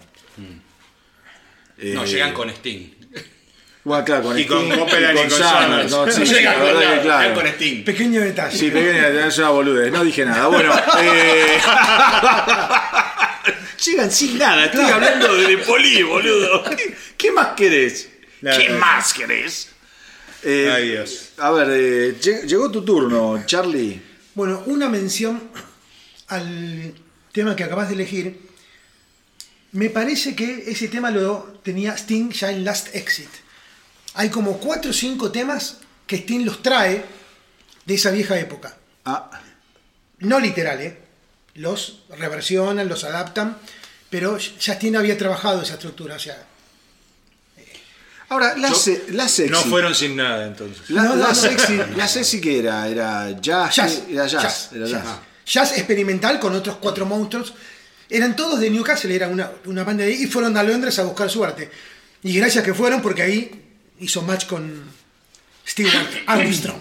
Yo lo que tenía entendido que era un tema que le había escrito Sting a su actual mujer cuando eh, su anterior mujer lo echa de... ¿No? Te voy a rectificar. Bueno, A sí, pues buenísimo. Puede ser en una relación, habrá tenido cientos de relaciones, esa crisis que vos mencionás, el mundo le debe agradecer a, a- a estas dos mujeres que hicieron la crisis existencial en Sting, que ya voy a contar la historia, que generaron un disco entero. Uh, qué lindo, no, No lo un sé. tema, un disco. La dejo No picar. lo sé, no lo sé, Tete, ¿qué pasó? No, no, Voy a y hablar simplemente de la culpa. bueno, La culpa creadora. Pupa. uy, bueno. Bueno, bueno, vamos. Nació- A su juego lo llamaron. Bueno, a la ahí está. A ver, vamos con. Bueno, este tema ¿Es tu primer tema? es mi primer tema. Qué bárbaro, le Es- quedan dos y a mí no me queda ninguno. Odio esto. Eh, Dale. un náufrago que está en una isla decide enviar un mensaje en una botella con la esperanza de obtener ayuda. Y paradójicamente se levanta al otro día y ve cientos de botellas en la costa de personas que también están pidiendo ayuda.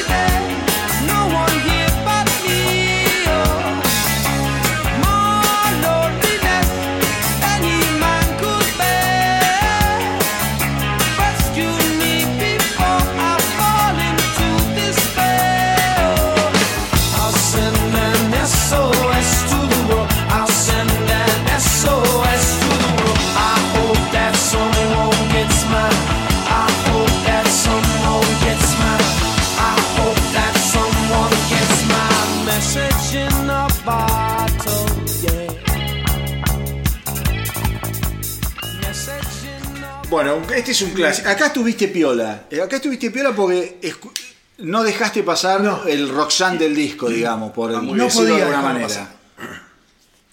Aparte es mi tema favorito de, Este es tu tema De favorito de Coso, de Police. de la banda. Es, Es un enorme. es emocionante. Es un tema que se... A ver, escuchamos hasta ahora, para de Regata de Blanca escuchamos Message in a Bottle, Bring on the Night y eh, The Best to Be Without You. Todos ahí, Todos ahí. todas Todo- animaladas, ¿no? Todos Made in Sting. Los tres. Son todos temas de Sting. Así es. Y bueno, por algo Sting es Sting y los otros dos son los otros dos. Escuchamos una cosa. eh, Me queda uno. y vas a tener que repetir, porque vos no te queda ninguno. No, a mí me queda uno todavía. ¿A vos te queda uno? Sí, sí, sí, sí, sí. ¿A vos? No, nada. Pero la puta madre. Bueno, a vos, ¿qué te quedó? El segundo simple de, de este disco. A ver. Otro temazo de Sting. Sí, Eh, decime que Hablábamos de los videos. Un video filmado en el Kennedy Space Center. Uh, ya sé a el tema va. es Walking on the Moon.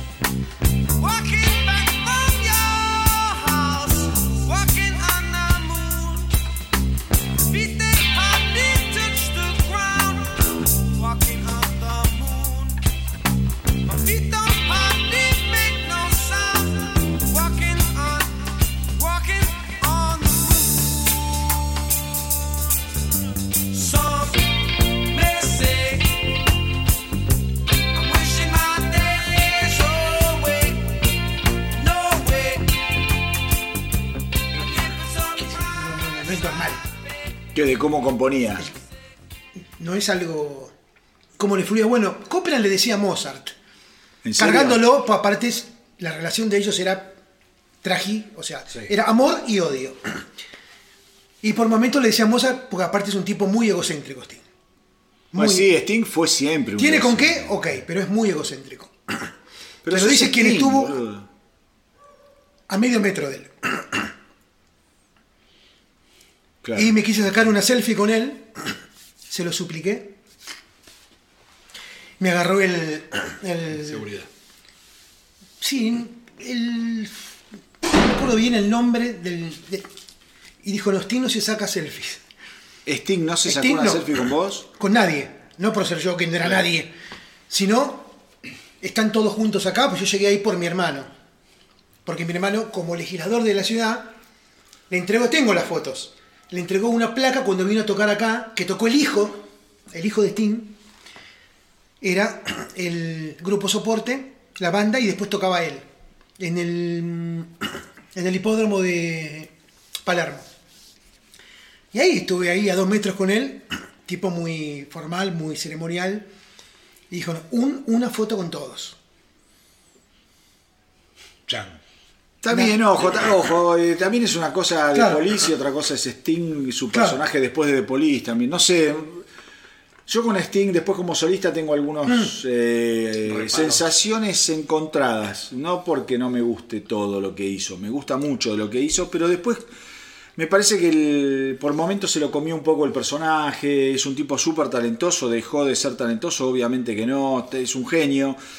Pero a mí no me gusta, viste, me rompen las pelotas los tipos como Bono, como Sting, que después empiezan, que los bosques, que la ballena, que los chicos que tienen hambre. Me parece que hay demasiados como... Yo sé, eso me jode. Creo que hay una cosa que es la política y otra cosa que es la música. Cuando se... Lo- los desvía de su objetivo principal. Que Sí, música. sí. Capaz que después musicalmente hace un montón de cosas que están buenísimas al mismo tiempo, pero me, me- me aleja, del per- me aleja del rock. Cuando el rock se, se institucionaliza tanto, es como que a mí un poco me molesta. Sí, pero sí, es una cuestión personal. ¿eh? Yo- Una aclaración. No hay que ir a Sting solista para buscar la cuestión política. No, es verdad. Hasta los dos primeros discos venían bien. Exactamente. Como bueno samaritano, trae el bajo, vos la batería, vos la guitarra Vamos. y vamos a tocar, ¿eh? Y vamos a zapar. En el, en el que viene.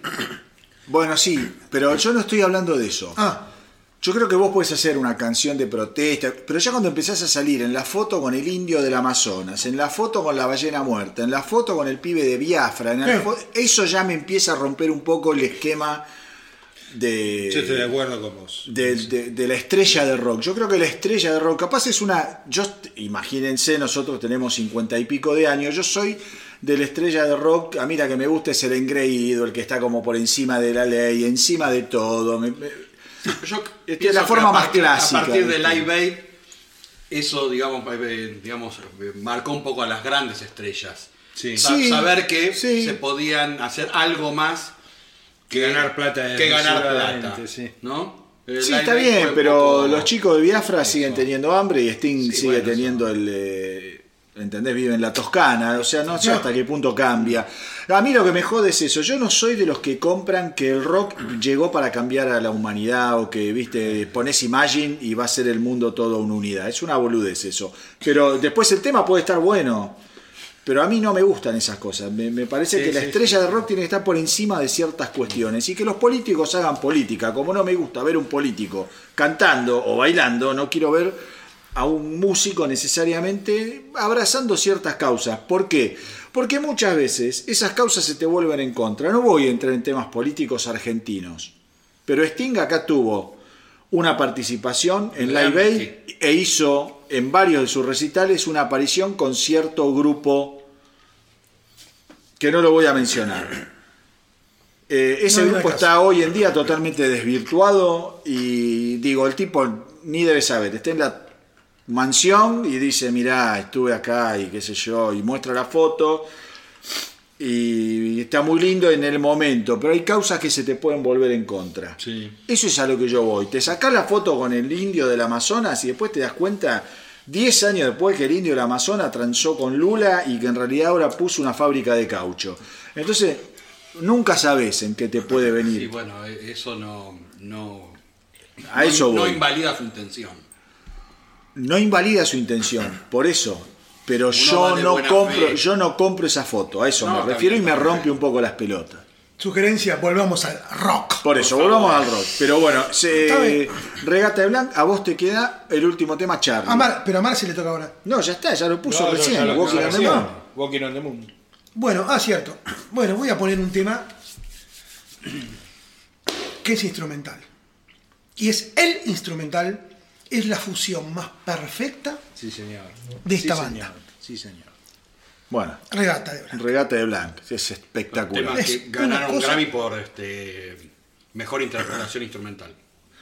Es importante, para, antes de escucharlo, es importante que vamos a escuchar un poquito acá, pero es importante aquel que no lo conoce que escuche bien lo que vamos a poner acá y que después vaya y lo escuche entero, porque acá está definida, hay un montón de cosas que se definen de The Police, Sí. vocalmente, aunque no es cantado.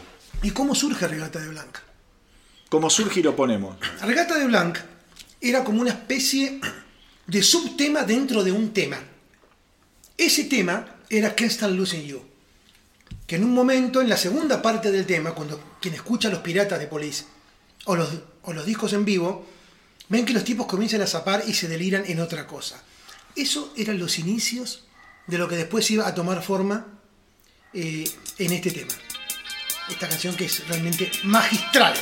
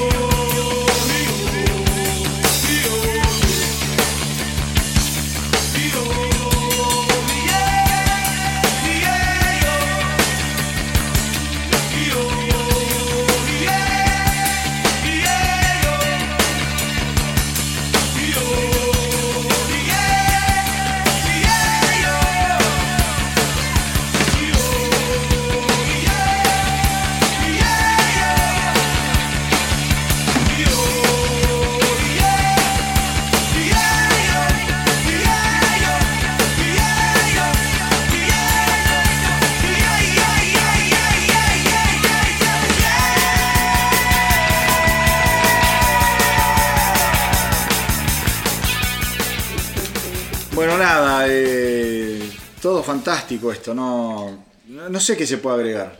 Y nada, claro, seguimos con el próximo disco, ya está. De regata, a ver, de regata de Blanc, Este instrumental ganó un Grammy, ¿no? Sí. Sí. sí. Mejor interpretación musical. regata de Blanc, a ver, ¿qué no escuchamos? It's Alright for You, que es otro temazo. Dead Wish, Dead Wish. Otro tema increíble. On Any Other Day, otro tema tremendo. Ese es Cooperan. Me encanta ese tema. Eh, bueno, y después Contact y Does Everyone Stare. Son- este disco es tremendo. Y No Time This Time. eh. Sí. Digo, Tenemos A mí Contact me encanta. Sí. Contact me me contact. You and me. Divino. Todo es divino. Bueno, 1979 es esto. Vamos a pasar ahora. 1979. 1979. 1979. Para segundo disco. Segundo disco. Entrás sin una canción y salí con esto. No, pero aparte, no solo por el pan que estaba pensando, ¿no? Estaba pensando. El pan no existe, boludo. Dejemos de romper la No, bola. sí, existe, ya no estamos, esto es otra discusión. Por Pero eso. Estábamos con cosas como rock sureño, blues rock, saliendo del disco, o por ahí la música disco, y estos tipos hacían esto. Porque estaban en otra dimensión. Otra dimensión sonora, completamente. sonora, mental, los tipos... A ver, si vos me decís a mí, The Police ni siquiera fue una banda que marcó tendencia. Porque nadie podía seguirlos. No, eso es cierto. sí. Tenés razón. O sea, la verdad que la New Wave fue una tendencia. Pero eh, Esto estaba en otra. ellos estaban en... eh, perdón, la New Romantic fue una tendencia y hubo muchas bandas New Romantic. La New Wave, si vos la entendés como... Yo New Wave entiendo a una sola banda. Es de Police. Después me pueden hablar, no, porque esto es New Wave. Pero ponele que vos lo, lo encajetás en, en The Police. No hubo otra banda que pudiera seguir el rastro de The Police. No, Cualquier, cualquier cosa hubiera sido una mala imitación. Es pésimo. No, es- Cualquier cosa hubiera sido una mala cierto. imitación. no podés. No, no, vos decís, no, Police marcó tendencia en No. qué sé yo. Me decís Soda Stereo. A Soda Stereo, eh, a Cerati le gustará mucho de Police, como me gustaba a mí, o como me gusta a mí. Pero eh, estamos hablando de la estratosfera, lo de Police fue otra cosa. Y, de- y si vos me decís, ¿qué tiene de parecido de Police a Soda Stereo? Nada, el, eh, ¿qué se llama? El temblor, que sería Walking on the Moon. Después, punto. Después, el Soda Stereo tiene un montón de canciones y discos geniales y son una recontrabanda. Pero te quiero decir, internacionalmente, ¿qué otra banda pudo hacer esto? ¿O siguió estos pasos? No, nadie, nadie. Nadie. No hay manera. Genio, boludo. ¿Y eso habla bien o habla mal? Para mí habla mejor, por eso te digo, son la banda que- más de- grande del mundo, son de los- inimitables. de sus contemporáneos. Mira, te lo voy a decir mal? claro. A los Beatles los imitaron los Shakers, que son uruguayos, y lo hicieron muy bien. Sí. A The Police no lo pudo imitar nadie. A esa es la diferencia que hay entre The Police y los Beatles, a mi entender. Yo, brutal como soy, te lo digo de esa manera. Es Me- cierto, pero es cierto. Habla muy bien de The Police, son únicos. Los, los Beatles fueron tan normales que los imitaron nuevos uruguayos, sin menospreciar a los uruguayos, que lo hicieron muy bien. Pero The Police son únicos, ¿no? No, es Decime cierto, una cierto. banda. Cierto, no hay, cierto. ¿no? Es cierto. No, seguro. Es, eh, viste, un análisis de mesa de bar, como es esto, pero me, me da por ese lado. Por eso insiste, eh, eh, eh, ¿está bien o está mal por el... Por el Poli está buenísimo, fueron únicos. A ver, para mí está Por bien, pero digo, no hay nada bien ni mal en esto. Te quiero decir, vos no haces música para marcar una tendencia, vos haces música. Exacto. De- o sea, vos cuando agarrás un, un instrumento y haces una canción, no decís, quiero que esta canción me la imite todo el mundo. No. Eh, que no. La verdad que vos Pero haces bueno, un- pero las influencias eh, siempre están. Es que hay un montón de bandas que van a decir, "Empe- yo empecé a hacer música por The Police. Bárbaro, te felicito. ¿Qué hiciste? No sé. Otra cosa. nadie. Nadie. Vos puedes hablar de Duran Duran, animal que te pese, eh, no sé, Culture Club o. eh, no Culture Club, es Pandú Ballet Pandú en algún momento. Y bueno, había algún tipo de conexión o de onda o de qué sé yo. Sí. Ni hablar del rock o del hard rock o del heavy metal, es todo más o menos, más, ahí se, hay una influencia y se trasvasan las cosas. De Police yo creo que no pudo trasvasarle a nadie la responsabilidad de seguir con lo que estuvieron haciendo. Comparto. Sí, absolutamente. Seguro, y por, por la complejidad de su música, ¿no? Por, por- por muchas razones. Sí, o por la fusión, viste que siempre Por la hablamos. fusión de estilos. Claro, punk, no, no punk sé, rock, punk reggae, fusionaron cosas de jazz, algo progresivo, digamos, armaron algo eh, y que, bueno, y el disco que viene ahora, ¿no? Que, vos fíjate, tiene cinco discos. Y yo desde mi óptica digo, fueron en evolución constante. Sí. Sí. ¿sí? Pero va a haber como una especie de bisagra del tercero al cuarto. Sí. Va a haber una especie de... Ya lo vas a hablar, yo Ya- comparto. Marcada No sé qué vas a decir, pero Todavía no está la bisagra. a nivel No, sonoro. Para no. mí siguen en, en evolución, pero con... ¿No? El mismo auto va cambiando de modelo. Sí. Para mí después cambia el auto. A Es una de manera que- muy, muy A simplista. pesar de lo que va a venir, a mucha gente no le gusta. To- Comparto. Bien, que no es el no es lo mejor que va a venir. Mucho... Bueno, No Después de Señata Mondata. Habrá que Sí. Señata Mondata. O sea, estás hablando de Estoy Señata. hablando de Señata Mondata. bueno, Ah, bueno. bueno, bien. yo lo venía pensando... Él vale, estaba hablando, me parece a mí, Me de parece que después, Ghost in the a partir Machine. de- No, no, no. Pero- entiendo lo que vas. Digo, digo este, este punto culminante, estos y el quiebre se da en el, en el otro disco. En el otro disco. Pero Señata Mondate, sin embargo, va para abajo. Claro, lo que pasa es que segundo disco sacás Regata de Blanc. Lo que quiero No. es el segundo. Sí. Sí, bueno, eh, No, no- hay, no hay que, no hay que exigirle tampoco a, a los, a los grupos. Pero ellos lo vivieron esto, siempre- ¿eh? De decir, Sí. che, mirá que los Lo están diciendo sufrieron. que son la banda número uno y los tipos dicen, boludo, Sí. tenemos que entrar al estudio. Y, de- y aparte las cuestiones internas, ¿no? Porque no todos tienen la misma orientación para dónde ir. Y esto desgastó. Sí. es que todos empiezan a pensar que son una parte fundamental de un todo y en realidad acá hay una sola parte fundamental. Yo creo siempre en The Police, creo que la parte fundamental es Sting, no hay otro. Entonces eso crea celos y crea cosas, porque vos decís, no, yo puedo... Yo, Yo creo que el que iba por ese lado más podría ser haber sido Copeland. Por lo que he leído, eh, Andy Summers ha resignado un montón de Sí. cosas y siempre, Sí. no te digo de buena gana, pero siempre bueno, está bien. Vamos. Ese Sting, vamos. Creo que eh, El lo que, que, el, que la, la- la gran, eh, el gran encono a nivel personal fue entre Copeland y Sting. Sting, Claro. Siempre. Sí, pero algo Acá se acentúa mucho. hablaban del sonido recién. Es mucho más complejo el vínculo de Copland y Sting, no lo vamos a No, no importa. acá. Es muy complejo. Pero uno de los temas a nivel musical. Había un complejo a nivel belleza también. Ups. Había un bueno, se abren muchas. En serio, había un, un gran complejo a nivel. Porque digamos, Andy Summer no es muy agraciado. Que, que- que- No, Copland tiene lo suyo. Copeland estaba muy celoso de Sting por las portadas de las revistas, la facha, la mina. Había un montón de eso también, que no es menor, ¿eh? En una banda. No, no es menor, no, es menor. No es menor. Cuando vos tenés la habitación de hotel y tenés 100 minas en tu puerta y el otro tiene 5. Pero vamos a llegar sin adelantar que te viene Sting. Claro. Las cinco eran nuestras. ¿Qué? Las cinco. eran nuestras. Las cinco- Bueno. Eh, cuando vos querés vertir más, más instrumentos de lo que es un bajo, una batería y una guitarra y querés evolucionar ¿eh? y comenzás a profundizar y el otro dice, pará, pará, pará, pará, pará. A mí me gusta, quiero que sigamos más palo a palo. Sí. Eh, Sí, e- eso no digo tan literal, ¿eh? es mucho más profundo lo que digo, pero digo como para comenzar a pensar Sí, una evolución. más allá de los egos. Una evolución a través de la imposición. Bueno, hay Porque nunca fue consensuado. hay un gesto. Esa evolución no fue consensuada. Hay un gesto que tiene Sting en el disco que viene, de un tema que vamos a mencionar en un rato, que no es de muy buen compañero. Upa. Bueno, pero va- vamos a Señata Mondata, estamos hablando Vamos a del año Me encantan los 1900. datos que tira Jolly y los tira. Estamos hablando de 1980, pensemos, 78, Hablando de Amor, eh, 79, Regata de Blanc, 80, Señata Mondata. ¿Qué más querés? El primer disco que escuché de. Este fue tu después. primer disco. Este fue mi primer disco, pero no fue mi primer tema. Ok, Mi bueno, pero ¿qué tienen para contar? ¿Tienen cosas para contar de este álbum? Señata Mondata. Es un delirio. El título son dos palabras inventadas por Copeland. O sea, no existen.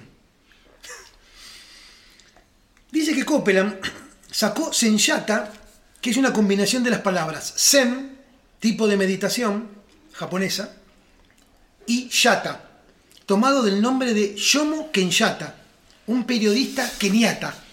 Ahora miércoles, me mataste con esta, ¿eh? Y te digo más, por su parte Mondata es una mezcla entre las palabras francesas Le Monde y Regata, Otra vez el tomando del disco anterior. Otra vez el francés. Parece Mariano Grondona, boludo. Pero es lindo, es un dato... No, por supuesto. a vos- ¿De dónde además, viene estas cosas te Senyata encantan Mondata? a vos. Yo me lo preguntaba. Yo no paro de preguntármelo. Es Hakuna Matata. Hakuna Matata. Una matata, boludo. Bueno, vamos al álbum Hakuna Matata. Girán. Mi, claro, de 1980. Tu primer tema, Marcelo, te pido por el amor de Dios, me la venís Sí, matando, me dejalo la venís vos. bajando. Encima queda último. Yo voy a No, no me importa, no me importa. Tal vez unos temas políticos de Sting o sociales o qué sé yo, pero a mí me fascina el ritmo y la base. When the war is running down, Hijo you make a mess. Bueno, tremendo tema. tremendo tema.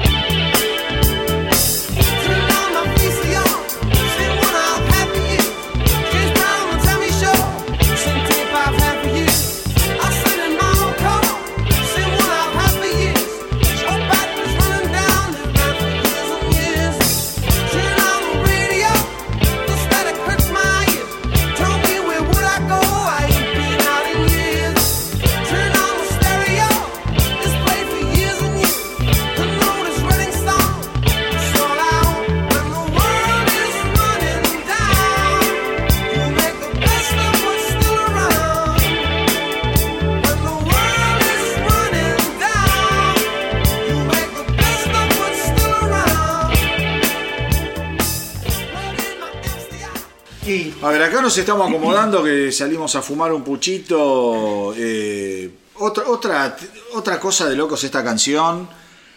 Coincidió con Charlie, ¿no? Sí, señor. Animarse, ven y Coincidencia. sentate, dale. Eh, Sí, tre- sí, sí. Tremendo grupo. No me puedo quedar sentado con Police, ¿eh? Bueno, me parece muy bien, pero la verdad que lo que hablábamos recién, eh, la base de bajo es muy fácil de tocar. Lo que no es fácil es tocarla de esa manera, Con esa onda y con Qué ese buena. groove. con ese groove, Clarísimo. Sí, claro. ¿no? Sí, no, Clarísimo. es muy difícil. Tocarla de esa manera, claro. Tocarla de esa manera, o sea, el instrumento pasa a veces por. porque la- las notas son siempre, digamos, son limitadas. Lo que es ilimitado es lo que está en cada uno de, los de los que interpreta. No, y, la- y la- y el golpe de batería en el cuarto. No, no, no es, Sí. digo, todos hablamos sí de cada uno, pero no es menor la participación de, de Copeland No, en el grupo. no. ¿eh? Se nota en este No tema. es, es, es el, el baterista. No, No, es menor. por supuesto, No, por no, supuesto. No, porque siempre la figura está muy No, puesta yo en dije antes, yo dije antes que para mí la pieza fundamental que de Police no pudiera, no, no, no pudo haber sido de Police sin Sting. Yo creo que Sting es la pieza que no puede faltar. Eh, creo eso, pero bueno. Sí, eh, pero el que cierra el círculo es, es. Lo cierran todos el círculo, lo cierran todos, bien, pero, pero- si te faltan las canciones muchas veces, viste, Está bien, es pero, la- difícil. pero las, las- las notas las compones, lo que tocas y la impronta de la batería. El sonido y son los todo tres. lo que estuvimos nombrando cada vez que poníamos un tema y nombramos qué parte de batería, eso lo, lo puede hacer solamente Bueno.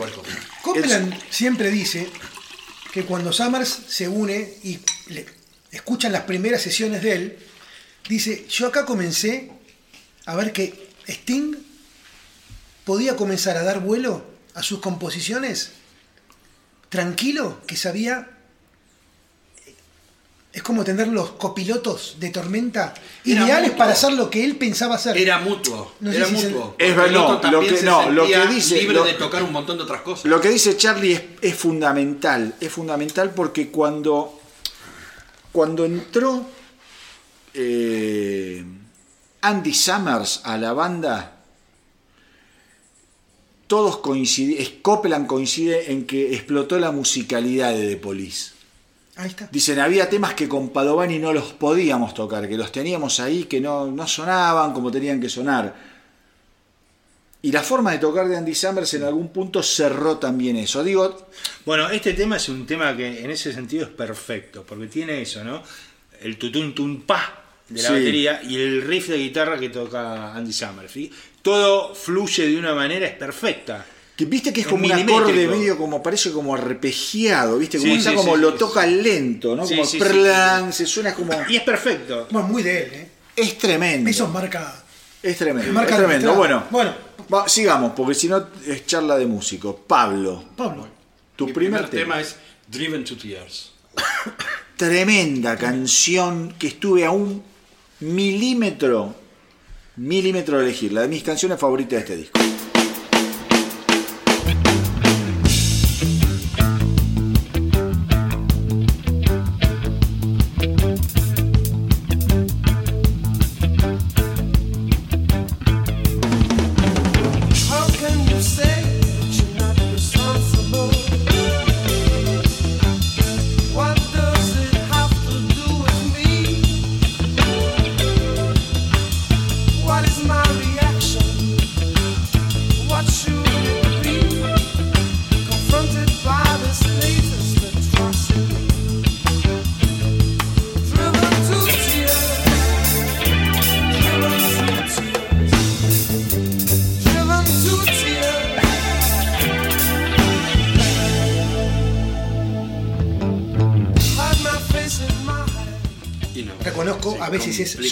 Soporífero, pero es soporífero porque, a ver, para el nivel de lo que toca, quizás ya está en un punto donde decís, bueno, pará, pero yo te quiero disfrutar. Bueno, en el, en, Yo- el, en el libro va todo el tiempo mencionando situaciones. Me encontraba en el cuarto, le agarré la guitarra y toqué sol con no sé qué historia y, y- y describe un poco lo que va tocando en, en los temas. Es imposible. Es- son, son, Bueno, algo para mencionar sobre Driven to Tears, que Sting dice que estaban en un momento de gira en el, eh, por Estados Unidos y estando en los hoteles llega cansado después del, de ese recital, prende la tele y muestran una imagen de los chicos con hambre en Biafra.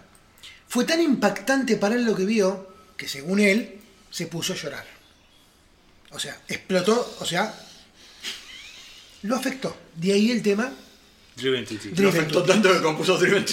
Pero digo, Y me cerró toda mi teoría. el chabón tiró. saca de ahí, o sea, de él mismo, de una experiencia y se acabó.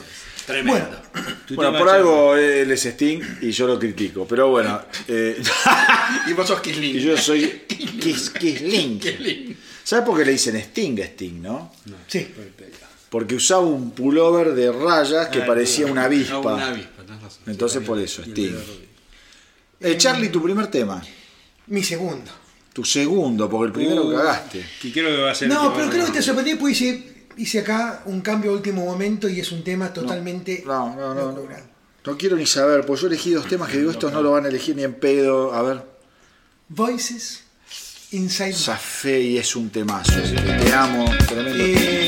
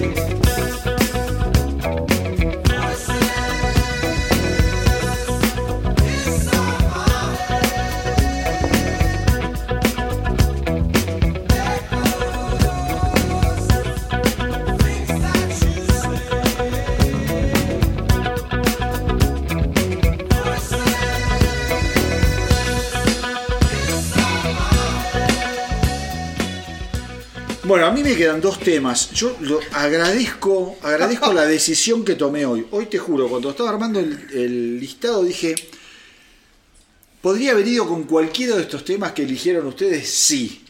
Pero dije, me voy a concentrar en las dos canciones que cuando yo era chico, cuando salió este disco, a mí fueron las que más me... Las que más me sorprendieron porque eran divertidas, eran, viste, entretenidas. Así que voy a ir con tiene un par de temas bien fiesteros. mis dos canciones de. Voy a ir con la primera, de mis dos canciones de este disco. Eh, puede ser el momento Solar Angels, lo pueden decir eh, después, pero.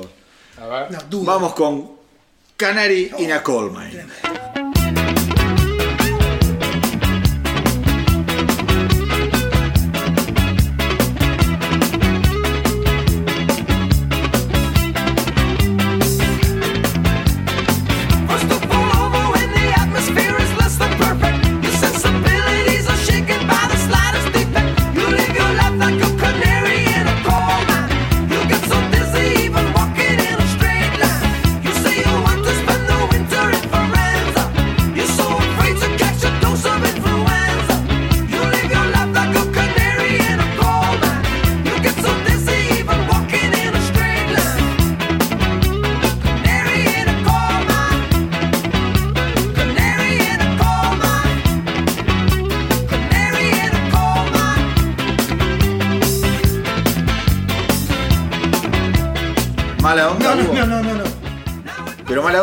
Pero llegaron a algo más. Contá, contá, estamos Canari y Lo que pasa que es una cuestión que tiene que ver con el disco que viene. y Ah, no- bueno, no, después entonces. No la quiero. No, bueno, dijo que Después, viene. después, Por eso. después. Bueno, ¿a quién le, le quedan A mí, temas? a vos. A mí. No, yo ya ¿A vos fui te la quedan puta temas? madre. Sí. Mirá, este disco lo estamos. Epa, Le estamos sacando jugo. ¿Eh? Señata Mondata, año Temazo, 1980. Eh, no, ¿qué estoy haciendo? Perdón. Estaba poniendo ahí. eh, acá. Vamos, vos decime. Marce. tu- Marce, ¿qué canción elegiste de acá? Tu, Y- ¿Qué es tu segundo tema este? Es mi segundo tema, sí, para mí es una de las mejores canciones de Police en- a título personal. Eh, la historia del profesor que le gusta la luz. Oh. Bueno, Tema que el Bueno. vamos a escucharla. Qué letra, ¿no? No, no, pues. Una de las mejores intros también de los 80, por lo Eh. menos es increíble. Bueno, vamos a escucharla y después, después, después le voy a decir un dato. Vamos. Don't stand so close to me.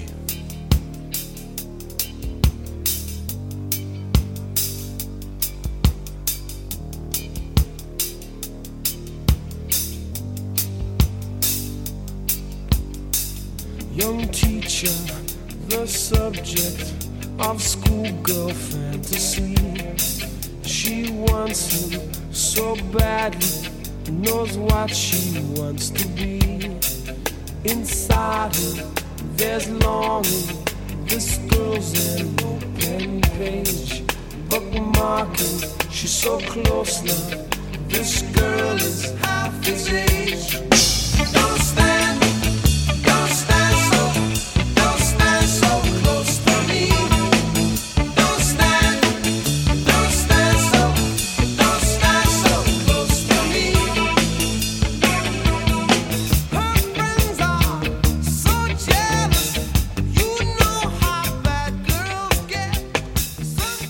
mí me mata la primera frase de la letra, ¿no? Young teacher, the subject of schoolgirl fantasy, ¿no? El joven profesor, Es el, eh, es, es, el el tema. objeto el de Es el una objeto- objeto fantasía de de deseo. una, Bueno, de una alumna. le han preguntado a él, Sí. Porque que él era profesor. Un pasado, si, si esta canción es testimonial o tiene que ver con alguna experiencia de su pasado, obviamente él dijo que no. Que no. No extrañaría. Eh, él daba clases nocturnas, ¿sí? Eh, y En la nocturna. Clases particulares. para que te des una idea, la época que él daba clases, eh, me remonto para atrás, película Cuadrofenia. Pensá el año de esa película. 78 o 9. 78. 78. él ya estaba dando clases. O sea, y le vino la locura eh, con, con la película esta y con los inicios de Police. O sea, tuvo que dejar porque ya pasaban cosas, ¿no? Pero bueno, em, un, un- un genio. Este tema es genial. Este tema fue el tema más vendido del año Sí. 1980. Y hay que decir acá, Police en su techo máximo, girando por lugares inhóspitos de todo el mundo. Época de oro, de gira por todos lados. No, no paraban de tocar en ningún lado. No paraban, no paraban. No paraban de tocar, pero sin embargo, mucha moneda no veían. No sé eso. Mucha moneda no veían, ¿eh? La moneda va a venir a las últimas épocas de la banda. ¿El tío Miles amarrocaba ahí? o- No, no, no, no sé qué pasaba, pero no, no, no facturaban, no se condecía lo que el éxito A que ver, tenían. pará, con Hay algo cierto. De Police en esta época giraba mucho, pero la envergadura de los lugares en los que tocaban no eran estadios. No. es verdad eso. Eran Los estadios vinieron después. por eso. eh, Acá todavía estaban en Sí. grandes tre- teatros. Se metían en cualquier lado. Se metían No, donde. A ver, de hecho hay un recital del año 81 donde toca en un estadio que es que podría ser el de bueno, Ferro. bueno, por eso te digo. Tranquilamente, digo, y estamos están a punto de caramelo. Acá ya están entrando fuertísimo en Estados Unidos con este disco. Es verdad. Sí. Este es como una cuña, viste, gigante de Estados Unidos. Eh, todavía pensemos que no había explotado ni MTV, Nada, no, no nada. existía, No existía. no existía. No existía. No existía. ¿Quién le to no sé quién le toca el tema. voy a hacer una Vuelven a ganar otra vez mejor un Grammy como mejor tema instrumental con Behind My Camel. Gran tema. ¿Puedo gran contar tema. una anécdota? Por Sí, favor. obvio. Sting odiaba ese tema. A tal punto lo ¿Es de odiaba. Copeland ese tema o no? No. ¿De quién es? No, es de Andy Summers. Es de Summers. Es de Summers. Y Sting le encuentra la grabación del tema y se la entierra. Había un jardín donde tocaba. La detestaba tanto que se la enterró y no le dijo dónde estaba. Y Summers la buscó. Estaba desesperado, creía mucho en ese tema. Y Copeland termina tomando posición, dice, me parece que es un buen tema. Summers gana el Grammy con este tema. Es- digo, es una anécdota Es tremendo. Es una especie de. tremenda, boludo. Sí, sí, sí. es- es- Yo pensé que era de Copeland. De cerrada de, déjame, déjame, no. de cerrada de culo al, al otro, ¿no? Cabe decir. Copeland además, tiene, perdón, No, que en 1986 reeditan una nueva versión de esta canción. ¿no? Cuando fue la. Bueno, porque claro, porque ellos en 1986 iban a grabar un Sí. sexto álbum Sí. que no se puede grabar por un montón de circunstancias, De hecho, entre ellas una tocando lesión hasta el del batero. 86 ellos. ¿Cómo? Hasta el 86 siguieron tocando. Claro. No el grabando. último recital lo dan en Australia, En creo. el Shea Stadium de Nueva no, York. en el, En el Shea Stadium. que ahí donde dicen, es la famosa frase, me hubiera gustado estar ahí. Gracias Acá. totales. ¿qué hay más allá de la cima del Everest? Claro. Ah, Y yo lo que le hubiese contestado es, quédate sentado un poco más en la cima del Everest. Claro, igual. Un año más. un año. Un año un más. disco más. Un año más. Pero bueno, Sting, como él dijo, y no sé si viste el documental, Sí, sí, lo vi, lo vi. listo. Ahí Lo ya vi. tenés la respuesta cuando él comienza. Lo vi, lo vi, lo vi, lo vi. Eh, déjame corroborar algo, ¿eh? Perdón, déjame ver una cosa. Bueno, ahora, ahora, la, ahora la buscamos. Vamos a ver qué tema Último tema mío. vos. Bombs Away. Ah, me cagaste la vida. Yo pensé que había elegido dos temas raros. Me cagaste. Vamos con Bombs Away. Me encanta esta canción.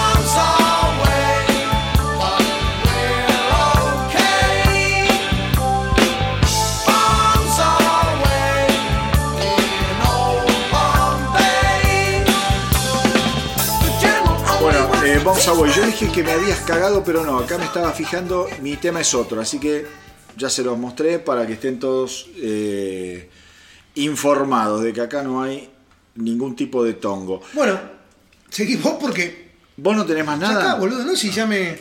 O sea, yo cierro el álbum. Cerras vos. Uh, qué responsabilidad. Bueno, eh, a ver, acá vamos a mi lista, aguantame, estamos acá, eh, acá. Este es el otro tema que a mí me encantó cuando me compré el álbum. Eh, es un tema raro, es un tema chiquito, pero es un tema que a mí me encanta. Man in a Suitcase.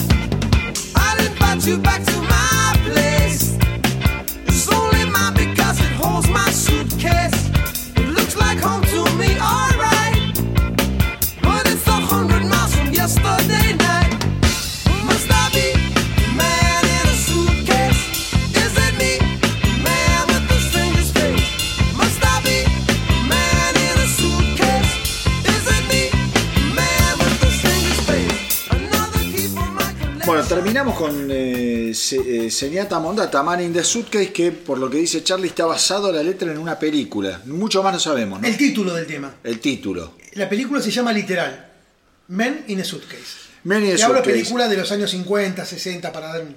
A ver, vamos a, como hacemos, estamos haciendo reci- hasta recién. ¿Qué temas dejamos afuera de este disco?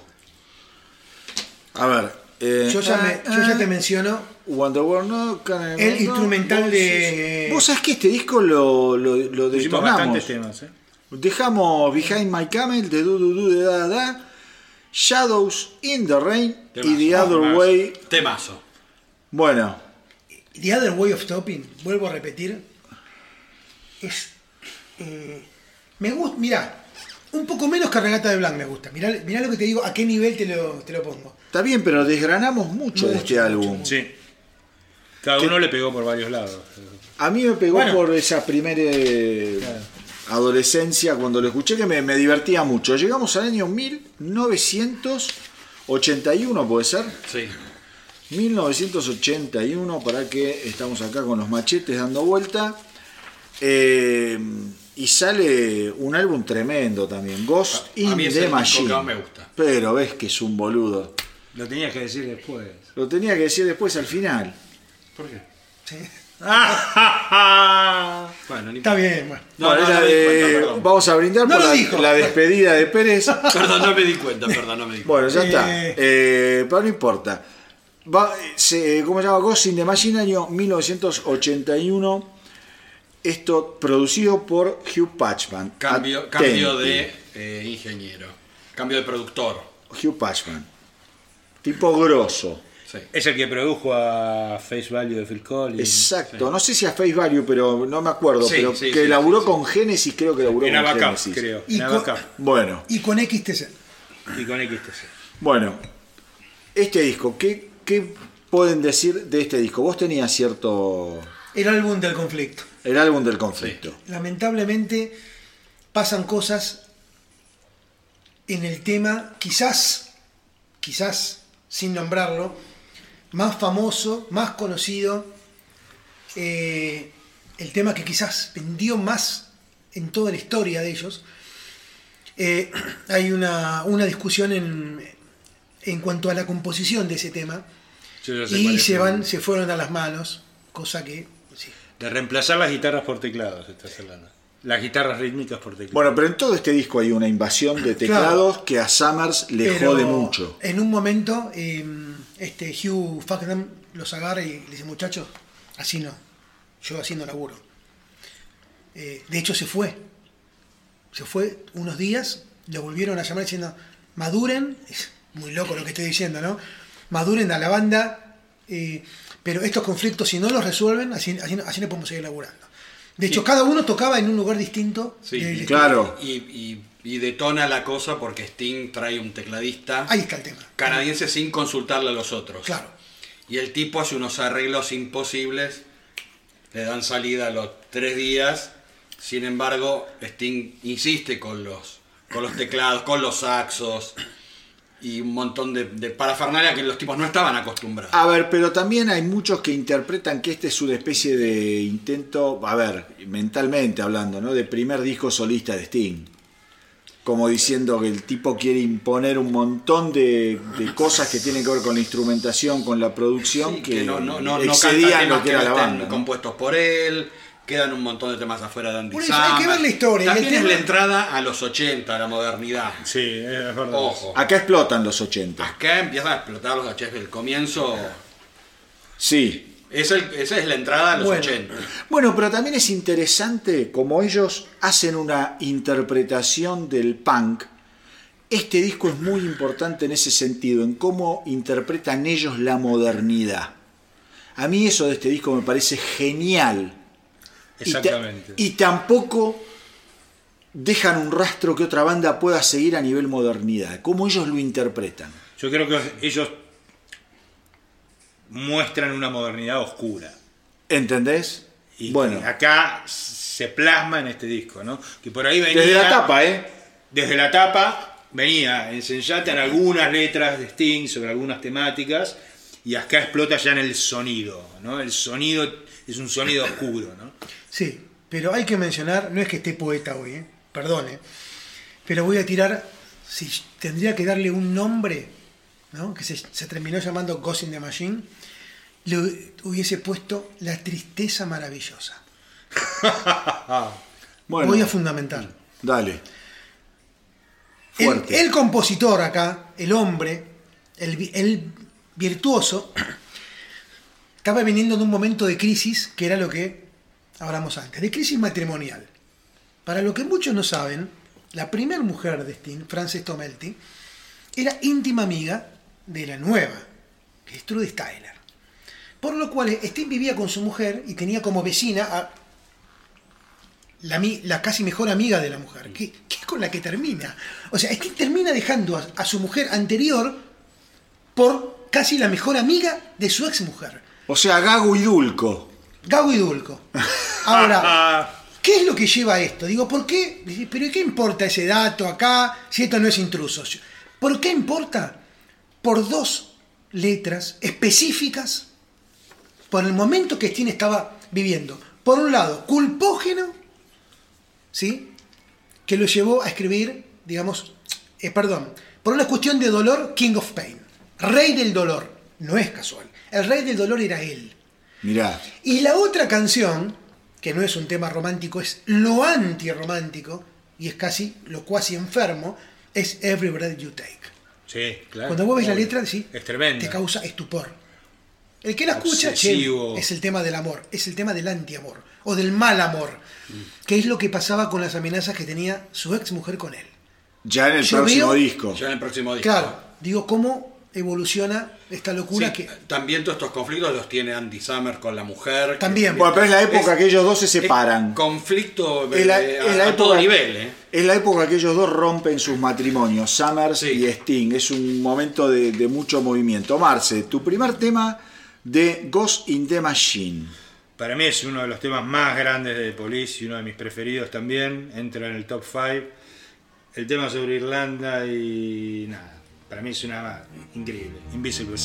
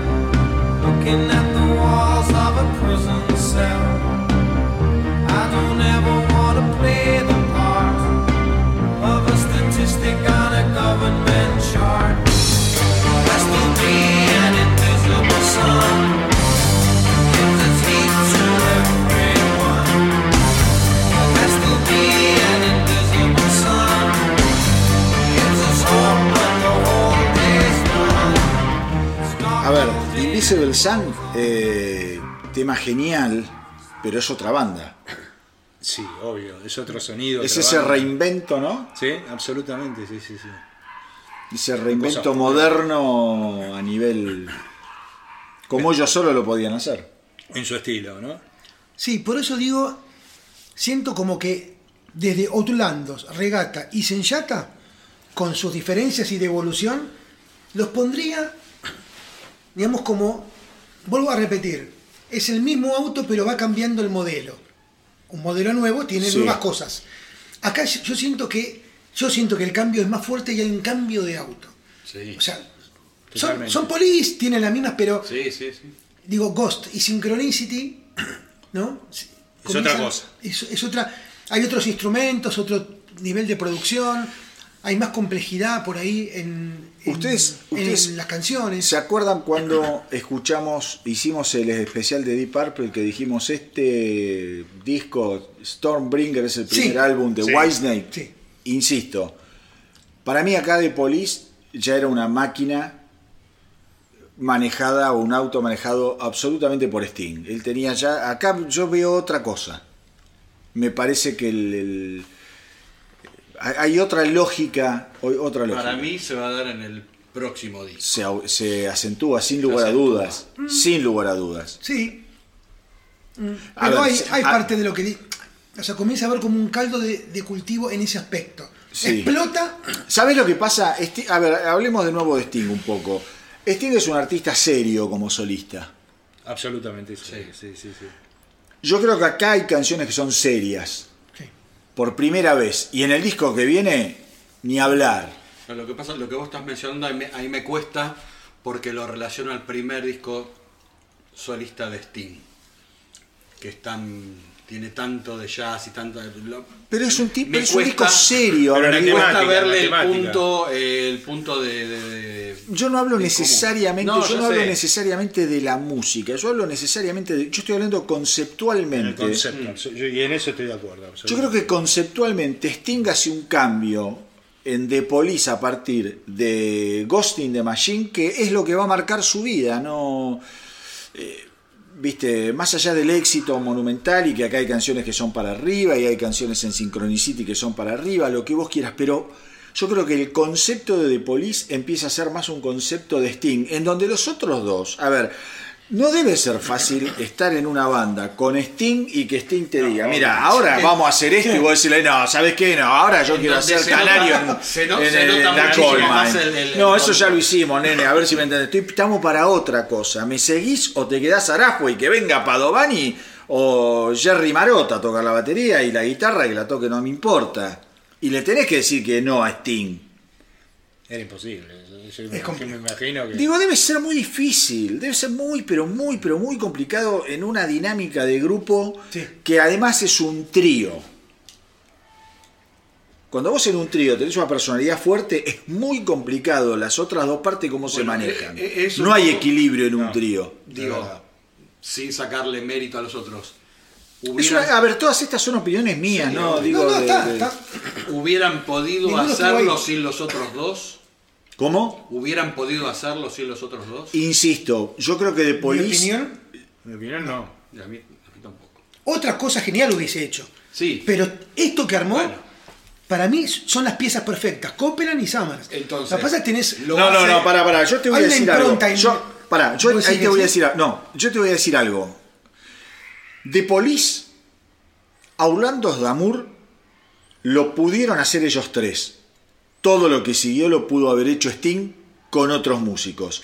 Sabiendo lo No, que. estoy de acuerdo sabiendo, escuchá lo que te voy a decir.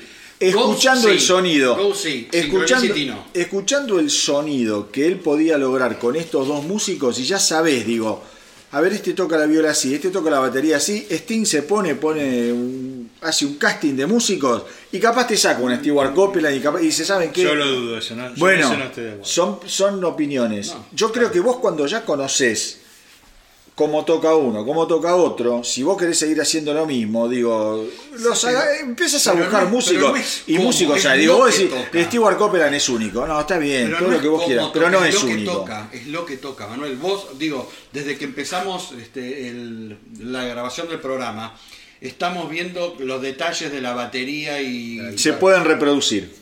Disco- disculpame. la no se puede reproducir. ¿Cómo? La espontaneidad no se puede reproducir. Se puede reproducir, podés buscar un No, baterista, podés buscar un baterista que toque igual o mejor y que sea espontáneo. Digo, está- hay un millón de bateristas por metro cuadrado. Digo, no es que hay un solo que Stewart Copeland. A vos porque uno porque se enamora de The Police y yo los adoro y amo a Stewart Copeland y amo a Andy Summer, pero digo, cuando vos sos un tipo como Sting, cuando vos sos un tipo como Coverdale, cuando vos sos un tipo como Angus Young, seguís adelante y las piezas empiezan a ser intercambiables dentro de lo que es el concepto. Yo a eso voy. Yo no soy tan de enamorarme de las partes. Yo creo que cuando hay una cabeza que tiene un concepto claro, las partes empiezan a ser intercambiables. Lo que vos no podés reemplazar es el concepto de las cosas. De todas formas, no creo que sea el ejemplo Ghost in the Machine que vos estás dando. Bueno, está bien. Eso es aparte. Sí, yo creo que en el caso este es diferente porque no estás hablando de músicos tradicionales, estás hablando de tipos que tienen un, un estilo y una versatilidad propia de los mejores del mundo. O sea, ustedes caso- piensan, ustedes piensan que no nadie puede tocar la guitarra como Stewart, eh, como Andy Summers y la batería como Stewart Copeland. No. Listo, entonces no discutamos más y vamos a la música. Yo creo que, no, yo creo que sí. No en este caso, y vos me decís Yo un creo que sí. rock pesado y Yo creo que sí. No, no, yo creo que sí. Yo creo que hay 10 mil millones de tipos que pueden tocar la guitarra como Andy Summers y 10 mil si no, millones de tipos. ¿Sabés qué pasa con eso, con ese baterista y con ese tipo, con ese guitarrista? No tienen a su Sting, no tienen el concepto. Cagaste. Entonces tocan así igual en banda de cover. de Sting o de, o de, te quiero decir. Tema que. Pero- complejo. Complejo. Mm, no sé. No, Eh, no, no comparto. Bueno, yo, yo soy de No, la no idea de que No, no músicos sobran en el estás- mundo. Lo estás reduciendo a la mera, digo, Ejecución. a ejecución. Pero Y no obvio. es. Y no, pero no es solamente Pero eso. ¿cómo que no va a ser obvio? Que No te decís, a ver, hacé lo que hacía Stewart Copeland. Lo hace. Sí, ahora hacelo relajado. Ah, ahora está bien, listo. No, Boludo, no, yo vos te pensás que el único batero relajado es Stewart Copeland. Déjame de romper la pelota. No, no. Por, por algo Stewart Copeland es Stewart Copeland. Porque estuvo en The Police, porque si no estaba en The Police. Por algo- porque en The Police estaba Sting. Vayamos para otro, por algo no lo rajó. No podés, no, pero eso es ¿Y cómo romper la no? banda, no es distinto, Sí, no pero se sí. fueron, lo que vos quieras. Pero, sí, digo, porque para. hizo Sting desde un principio. Vos me decís por ser algo- solista. Stewart Copeland. Stewart Copeland es hoy Stewart Copeland porque estuvo al lado de Sting. A ver si me entendés. Andy Summers es Andy Summers, no porque tocó con Eric Burdon en los 70, Stewart sino porque Copeland- con The Animals Steve- tocó con Sting. Stewart Copeland popular. Stewart Copeland no necesita Sting. Pero por el amor sí de Dios, yo te estoy hablando Sí de, necesita. yo te estoy hablando de no Andy necesita Summer, Sting. yo estoy hablando del nombre, Andy Summer que es una marca o de Stewart Copeland que es otra marca. Son dos marcas porque tuvieron el culo de tocar con Sting. Eso es para, A eso me eso refiero. es para la gilada como nosotros. Pero obvio que es para la gilada como nosotros y es para la gilada que escucha y está muy bien, son esas discusiones de bar, por eso te quiero decir. No llevan a Pero A ningún Me encanta. ¿qué? que no llevan a ningún lado. Es que son incomprobables, son, contra- No, olvidate. No, pero está bueno, charla. son- yo creo que son contrafácticas, pero Son yo soy de la idea de que vos lo que es no no no podés reemplazar el concepto, sí la forma de ejecución. Yo creo eso. Creo que hay un millón de bateristas, un millón de guitarristas, un millón de bajistas, un millón de, de tecladistas, no en el mundo. En un, en un país, boludo, te quiero decir. Digo, estás hablando de músicos. Creo que dentro de la genialidad que son los tres, Sting es un, es un rara avis. Son Es el tipos que uno, salen- es el lo que número es, uno. Es el número uno. Miro para atrás y digo, Número uno. sacar los géneros musicales. Mira, che, a mí Poli no. mucho no me gusta. Pero Está perfecto. escuchame, ¿sabes? sabes- Mira, te la hago fácil. ¿Sabes quién es Andy Summer sin Sting? Mother. Punto. Ok, pero Aparte, Police Mother. no, se, no tendría el sonido. sí. Police, Police no tendría el sonido de Police sin Copeland y sin, sin la forma de tocar. No me escuchaste lo que yo te dije. No, te una vez, escuché. una vez, no, no me escuchaste. Una vez que grabaron Outlandos de Amour, Sí. Sting los vio tocar, vio cómo sonaban, dijo, bueno, gracias, le podía haber dicho. Hacía un casting y tenía a otro batero y a otro Padovani.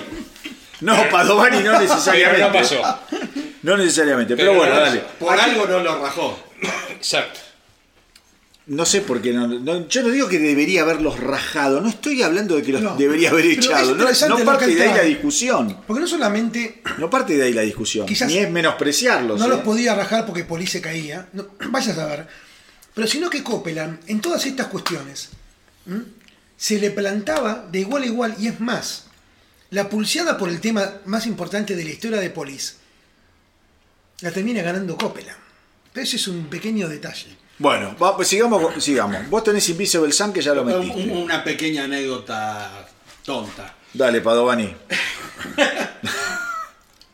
Eh, durante la gira se le adosaba mucho John Belushi, que era un comediante americano muy, muy famoso. Sí, el cantante de los Blue Brothers.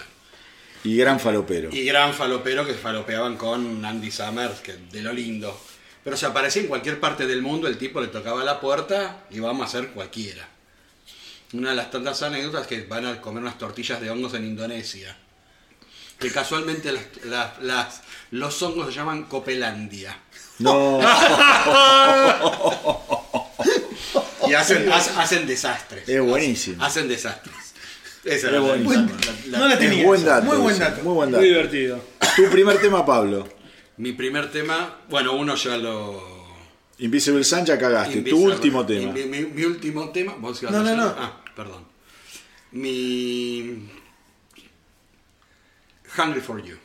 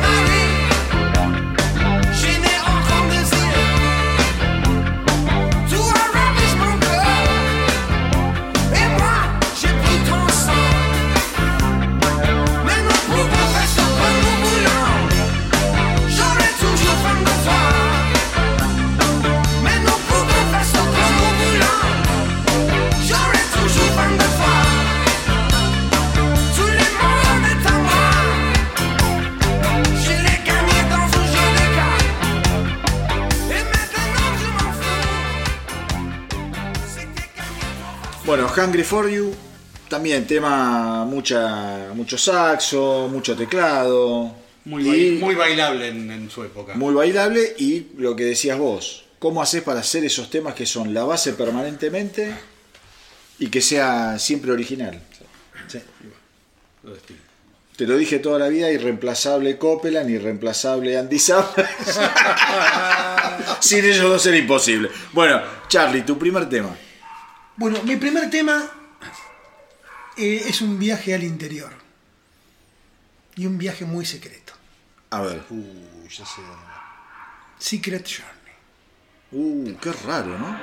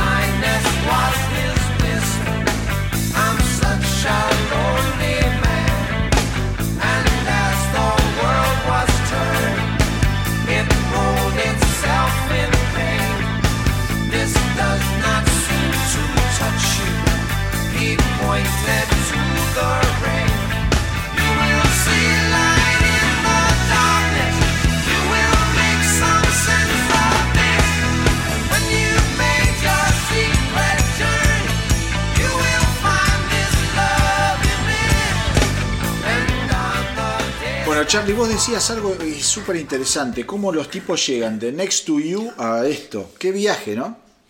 Hablando del tema, ¿no? Secret Claro, Journey. Secret Journey. ¿Cómo llegan de Next to You acá?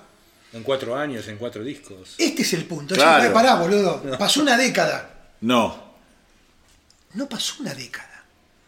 Un disco por año casi. Menos de cinco, menos de un, de un lustro pasó.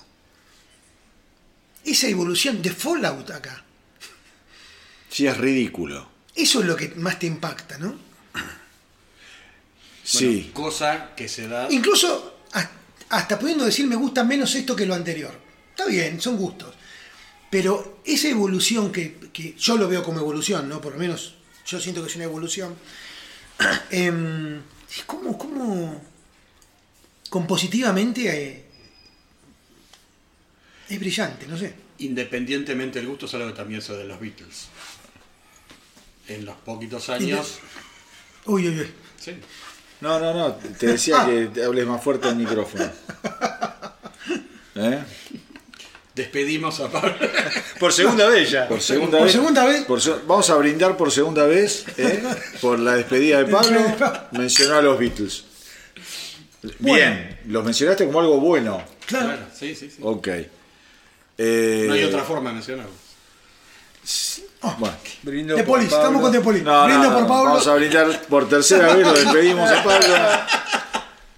No, nada, no, no, no voy a hablar de los Beatles. Eh, Yo voy a ir por A ver, una, una figurita súper repetida que sonó por todos lados y que a mí siempre me encantó y que es Too Much Information. Buah, ¡Epa!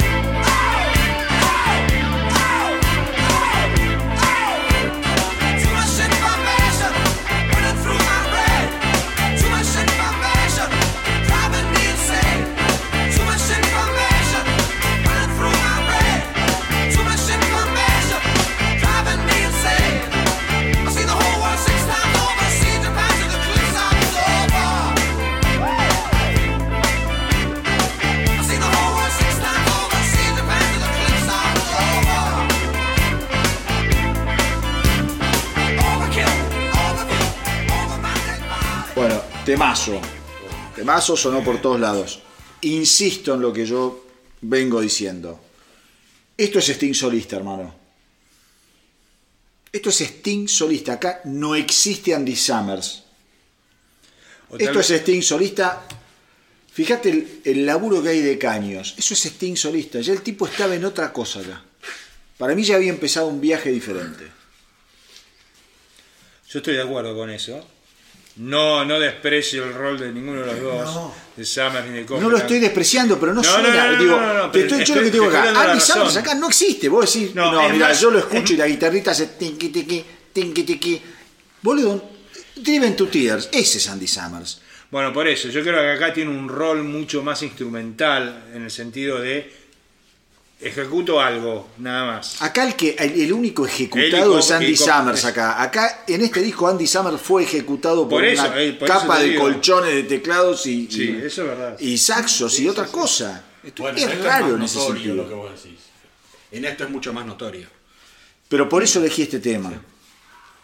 Este tema fue el éxito del álbum, boludo. eh, uno de los éxitos del álbum fue este. Sí. Sí. Y el otro tema que elegí es, es absolutamente peor el rol de. Andy Summers o, o- o esa ejecución que yo digo. Cosa que yo esto no lo digo con placer, a ver si me entendés. No, no, no, No, le estoy diciendo, es- no, no es- tengo nada contra Andy Summers. Al contrario, me parece un grosso. Yo lo, lo que digo Suerte es que eso. lo podés ver. digo, Oh, yo lo que digo es eso, digo, cómo el tipo conceptualmente estaba enfocado en algo y de, lo, de, las, de las alas del avión que es como que se olvidó. Sí, claramente dominó las situaciones. Pero total, Eso, eso es así. pero sí. total, a eso voy. sí. Sí, Capaz se repliega en Synchronicity y, y es verdad, pero capaz después de Synchronicity pasó lo que pasó. Y sale con. Y, Y se va, boludo, y se rompe todo. comparto- recono- comparto eso, una de las partes también. Eh, o sea, No, digo, comparto lo del repliegue. claro que se Comparto lo del repliega. repliegue. Pero en Synchronicity se y después, repliega. Y después, Pero obviamente, en Synchronicity, Sting se repliega y dice, bueno, ok, dale, vamos. Y después le dice, ¿sabes qué? Ahora vos haces música para películas y vos haces discos que son imposibles. Yo voy a hacer lo mío. Bueno, Yo lo que a eso voy. El tipo ya tenía un concepto y cuando no se lo dejan ejecutar, él termina detonando a la banda. Ya lo vamos a hablar, pero digo, bueno en- entre un dato de color, entre Señor Tambundata y Ghost in Machine iba a haber un disco en vivo sí. que nunca se terminó de editar. Precisamente porque se llevaban para el diablo y nunca se terminaron de poner de acuerdo cómo tenía que. qué es lo que iban a. A ver, chicos, no lo dijimos todavía, pero hemos visto documentales, hemos leído todo sobre The Police. Tanto Stewart Copeland como Andy Summers coinciden en que el objetivo de Sting nunca fue seguir en una banda, Siempre fue ser solista. siempre fue ser solista. Sí, eso es verdad. Eso sí, está dicho por ellos. sí. Dicho por ellos, yo no lo estoy inventando, pero bueno, eh, ahora quién le... ¿Venís vos, Marcia? Marce. Vengo yo con otro hitazo.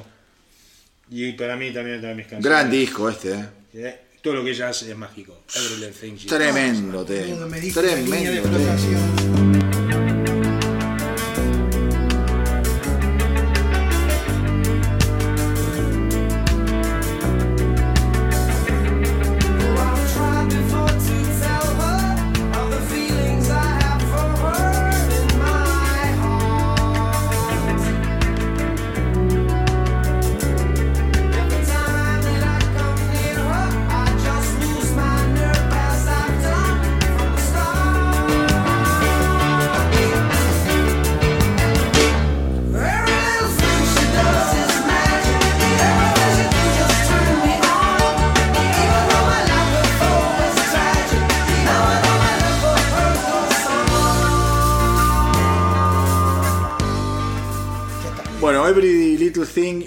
eh, She Does Is Magic. Este fue uno de los grandes éxitos de este álbum de Ghost in the Machine, que coincidimos, eh, bueno, coincidieron Marce y Charlie. Charlie. Marce y señor. Charlie. Yo sigo vivo por ahora.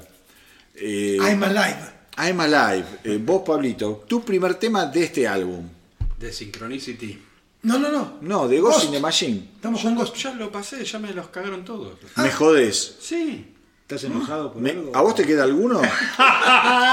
no, a mí me queda uno. Sé que No, no, Charlie- a Manolo. no, ya está. A mí me queda uno. Bueno, acá lo que yo te digo, viste de que hablamos de ejecutar a Andy Summers, que yo dije acá en este álbum el único ejecutado fue Andy Summers. Yo puse Too Much Information. Dije, el tema que voy a elegir, el mío, mi próximo tema de este disco, es aún peor. Como ejemplo de lo que habrá sufrido Andy Summers en este disco frente a la locura conceptual nueva de Sting. Rehumanize Yourself.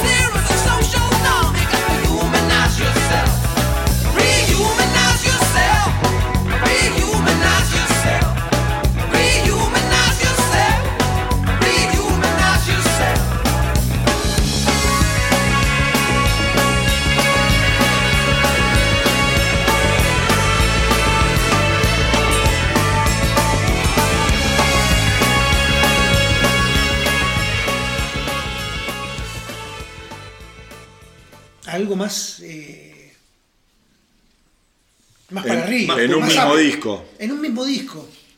Ya no de un disco al otro. ¿no? Las distintas atmósferas que ellos crean.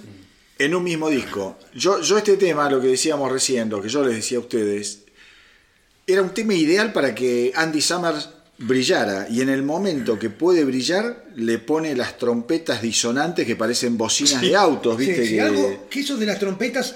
dice, che, mira, todos lo hacen bien. Quizás sí. ¿no? Es un temazo. Pero podrían no haber estado. Yo qué sé. es un- Pero bueno. Es un. ¿Quién, quién a es ver, uno para decir? Básicamente no hay un solo de guitarra. No, y A ver, vamos, vamos a ver, quizá- vamos a hacer Sí. repaso de los temas de este disco y díganme en qué tema brilla la guitarra. Spirit in the Material World. No hay guitarra prácticamente. Temazo. Voy a mencionar los que no escuchamos. Demolition Man, Uh, otro tema. Otro temazo. que lo otro recuperaste después. One Word, otra trompeta tras trompeta, Sí. tras trompeta, tras trompeta. Tema que Sting trae de Last Exit también. One Y. Darkness. ¿no? Falta, Y Darkness que es el de Copland. Falta otro tema que yo le iba a Omega. Man, perdón. Omega me, me Man. morfeo Omega ¿Sabés Man. cuál es el quilombo, no? El sello AM quería que el primer single de este disco sea Omega Man. ¿Sabés de quién es Omega Man? De Andy Summers. ¿Sabés lo que dijo Sting? No. No cuenten conmigo. O sea, no. O sea, Bueno. bueno. Ahí, ahí comienza a haber también cuestiones. En Omega Man hay un muy buen laburo Y de no, guitarra dijo no y fue no. Bueno, es un tema de Summers. ¿no? Es un Es tema un de tema de Summer, Summer. bueno, ¿te das cuenta? Es un tema de Summer. Genial pero- Omega Man. Es genial, ¿eh? El Omega tema. Man es genial. Eh, sí, a ver, está bueno. Yo no sé si genial. Es interesante. Bueno, Es interesante, pero digo, está bien. Eh, Synchronicity año 1983. Acá directamente de Police estamos hablando, llegamos siempre a estos momentos con las bandas que hacemos. Acá de Police estaba considerada la banda más grande del mundo. sí, señor. Directamente acá sí de Police en Sí, estadios. totalmente. Totalmente. De Police se cansa, se cansa de Se vender cansa. álbumes, es el álbum más vendido de la historia de The Police. A mi entender es un enorme, enorme, enorme disco. Sí, absolutamente. con Enorme disco. de con- mierda. ¿Qué? Hasta con sus temas de mierda es enorme. Eh, yo del- el único tema de mierda que le detecto en sí mismo es Mother, pero... A eso me refería. Ah, bueno, que lo odio, no, no me parece ni, ni nada. Es uno de los pocos temas que yo siempre lo salté. Históricamente, ¿eh? Totalmente, es el único, yo creo que es el único tema realmente pésimo de la discografía sí, sí, de sí, Police, es el único. Puedo compartirlo. No, no, no me mueve un pelo, no. Porque me- me- incluso el otro tema que uno Y sabes que me parece, no sé cómo será la historia, capaz ustedes la saben, pero hasta me parece como una burla Sí. final de Andy Summers. Sí, tiene algo de eso, sí, sí, sí, sí, sí. sí. Yo no conozco la historia, lo No. digo honestamente, pero me parece como decir, ¿sabes qué, Sting? Te hago concha el disco, toma. Tiene algo de Que eso. podría no haber estado también. Podría no haber estado. Claro. Digo, tiene, tiene- Bueno. tiene que tener la veña el resto también. Nominado como mejor álbum para los Grammy. ¿Con qué disco perdió? Y con Thriller Con debe Thriller. ser. Y sí, 1983 todo perdió con Thriller. Con Thriller. Escuchá, Thriller, volviendo ¿no? a delirar un poco, pensá que Thriller tiene nueve temas. Siete de los nueve temas de Thriller fueron top ten. ¿Cómo le ganas a eso? Siete de los nueve temas de Thriller fueron top ten. ¿Me estás escuchando, no? Tremendo. Sí, es tremendo. No hay. No hay. No, no. Está todo bien de Police. Pero igual llegó hasta ahí, ¿eh? Ojo, ¿Qué? llegó ahí. a- Fue, Synchronicity fue uno de los grandes álbumes de 1983. Tremendo. Tremendo. Sin lugar a dudas fue uno de los grandes álbumes de 1983. Eh, bueno, Y un álbum que marca, ¿sí? Eh, bueno, ya las influencias del reggae me parece que terminan con Sensata Mondata. ¿no? Sí, si quedaba algo marcadas, de sí. residual, ya Ghost, ya eso no se ve. Por eso digo que estos dos discos, para mí, se analizan desde otro lugar. ¿Mm? Otros instrumentos, otro nivel de producción. Sting vuelve Hugh Patchman acá. Vuelve también. Hugh, exactamente. Eh, pero hay otro giro. Para mí, de esos discos hay, hay, hay como esa línea. ¿no? Claramente. Eh, y mm, bueno, fue muy difícil la selección para mí. Eh, es el disco que más me complicó desde lo personal. ¿no? Ok. Cada loco con su tema. Em, y, y otra cosa que eh, voy a retomar algo que trajo Manolo con la, con la impronta de Sting. No solamente por los temas, sino por el título del disco ¿m? y porque se basa en un libro de Carl Gustav Jung, ¿m? un famoso psiquiatra que se lo relaciona mucho con Freud. Digo, para que vean el tema de lo que implica el concepto de sincronicidad, que es una gran paradoja, ¿no? Porque después de la sincronicidad viene la, dis- viene la disolución. Y fue, y fue lo que pasó con esta banda. Ah, mirá que bien eso que acabas de decir, me encantó. Eh, ¿Y pero ¿cómo, cómo Sting, este concepto, porque muchos de los temas que Sting sacaba era de libros. Estamos Sí, hablando, era una estamos hablando de un tipo muy leído. Era una O sea, un tipo que leía mucho. Ya, ya pasó con Ghost in the Machine, con el libro de Arthur Kessler, creo que Sí. era. Y acá Y, toma... y en Señata Mondata también en, eh, en el de. ¿Cómo se llama? La canción que la pasábamos recién. Em, Canary de Coleman. No, no, No. la del profesor. Don't stand so close. Dos Tan So Close to Me también. Lolita. También. eh, ¿De Nabokov? Claro, ahí está. Siempre, siempre Lo referencia. menciona, de hecho lo menciona. Sí, sí, sí, sí. Todos Tan So Close to Me. Pero lo que digo es que Sting, más allá de los temas, imponía como si querés el concepto. El concepto del disco y es como la atmósfera del disco. Voy, voy a esto, ¿no? La mejor tapa de cualquier álbum de The Police para mí esta. Amo esta tapa. Sí. Puedo, puedo. Lo que pasa es que la tapa de la regata me. me- que no es nada loco, están ellos tres. pero me gusta. Pero Me gusta. A mí me gusta la Ghost in the Machine, creo que es A mí me gusta esta. interesante. Me gusta esta porque están claramente separados. Sí. está bien. Están por andariveles distintos, boludo. Cada uno tiene su calle. Y con esto que acabas de decir vos me cierra más todavía. Con esto de la sincronicidad Sí. para la explosión y... Esos tres colores son icónicos. Porque so- son colores de ellos así de... No, no, no, pero digo, con el tiempo. Ah, no, sí, está, sí, Con el totalmente, tiempo, totalmente. Pero bueno, nada. eh, Una cosita, sí, sí, una delicatessen. Dos sucesos conectados por su significado, que acontecen simultáneamente, pero de forma acausal. Es fascinante. Porque hay dos sucesos. La generación de este disco, con el concepto, ¿sí?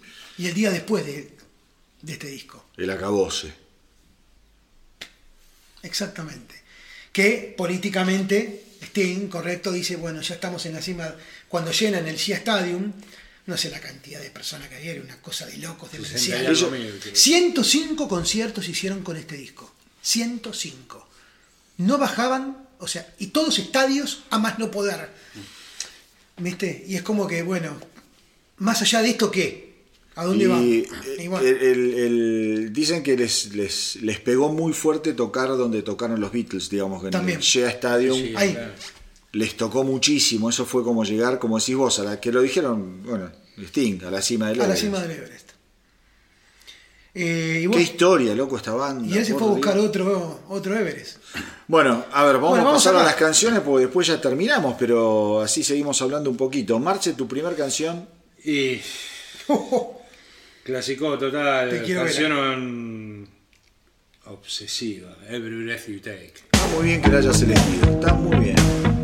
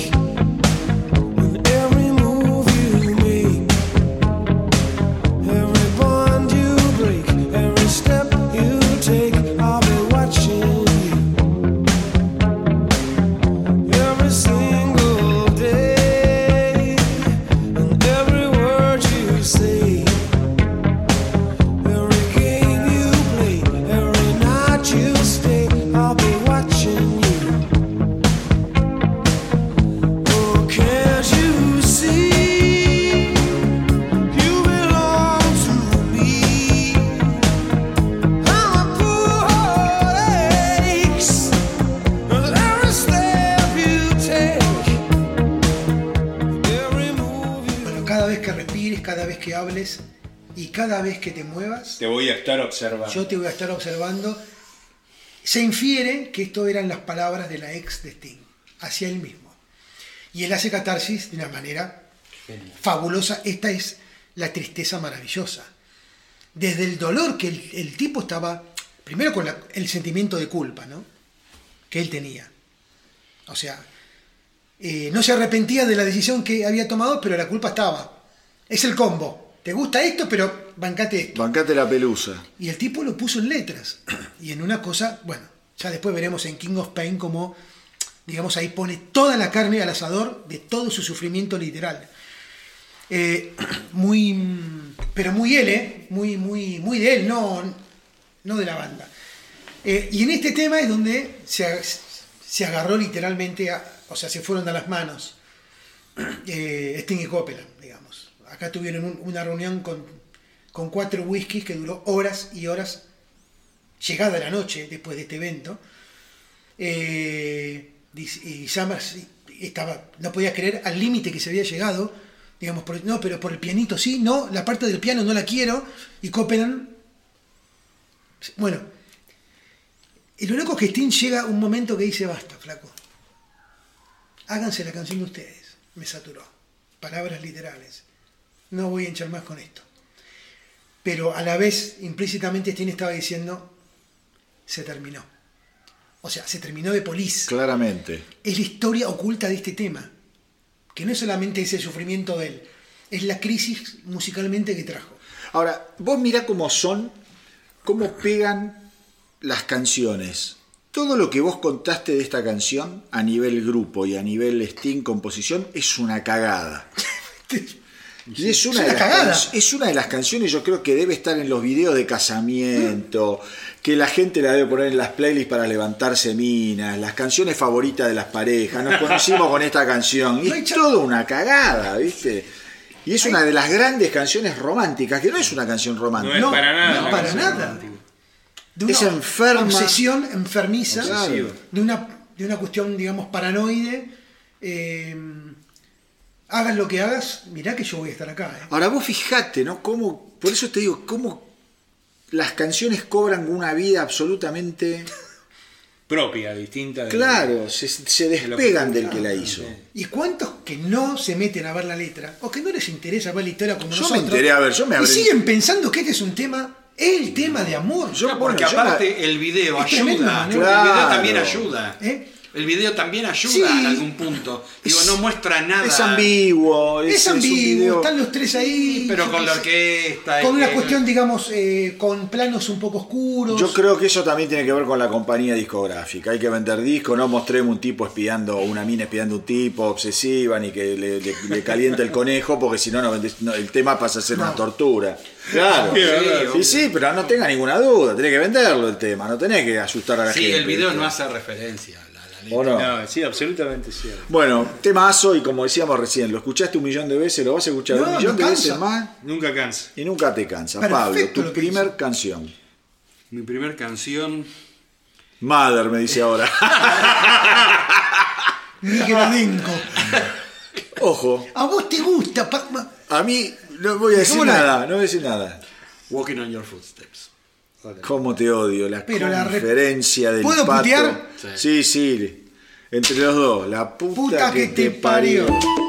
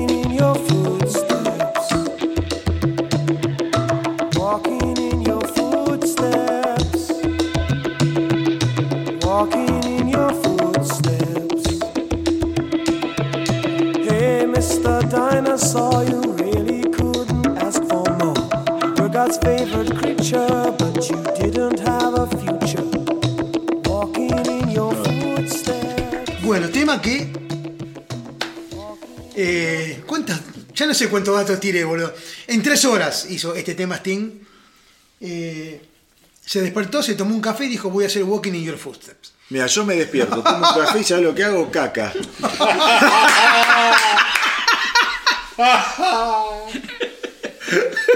y bueno, nivel, ¿eh? es así. Mira, café. Qué ¿No? bárbaro. Es el astronauta del pop. Escucha, del Bueno, a mí me lo cagó el tema. A mí también, me cagaste el tema. Porque lo tenía- Y vos sabés que me vas a cagar. Yo ya sé que. No, no sé, no. me creo que me cagás el mío. Me la vengo oliendo No. en función de algunas cosas que Yo dijiste. creo que no. Ojalá que no, ojalá que no. Ojalá que no. Porque- que no. No, porque que es no. un tema. em, ¿Quién toma café acá? Yo. Mucho. Disculpen si los decepciono, pero a mí a veces se me da por tomar otra cosa.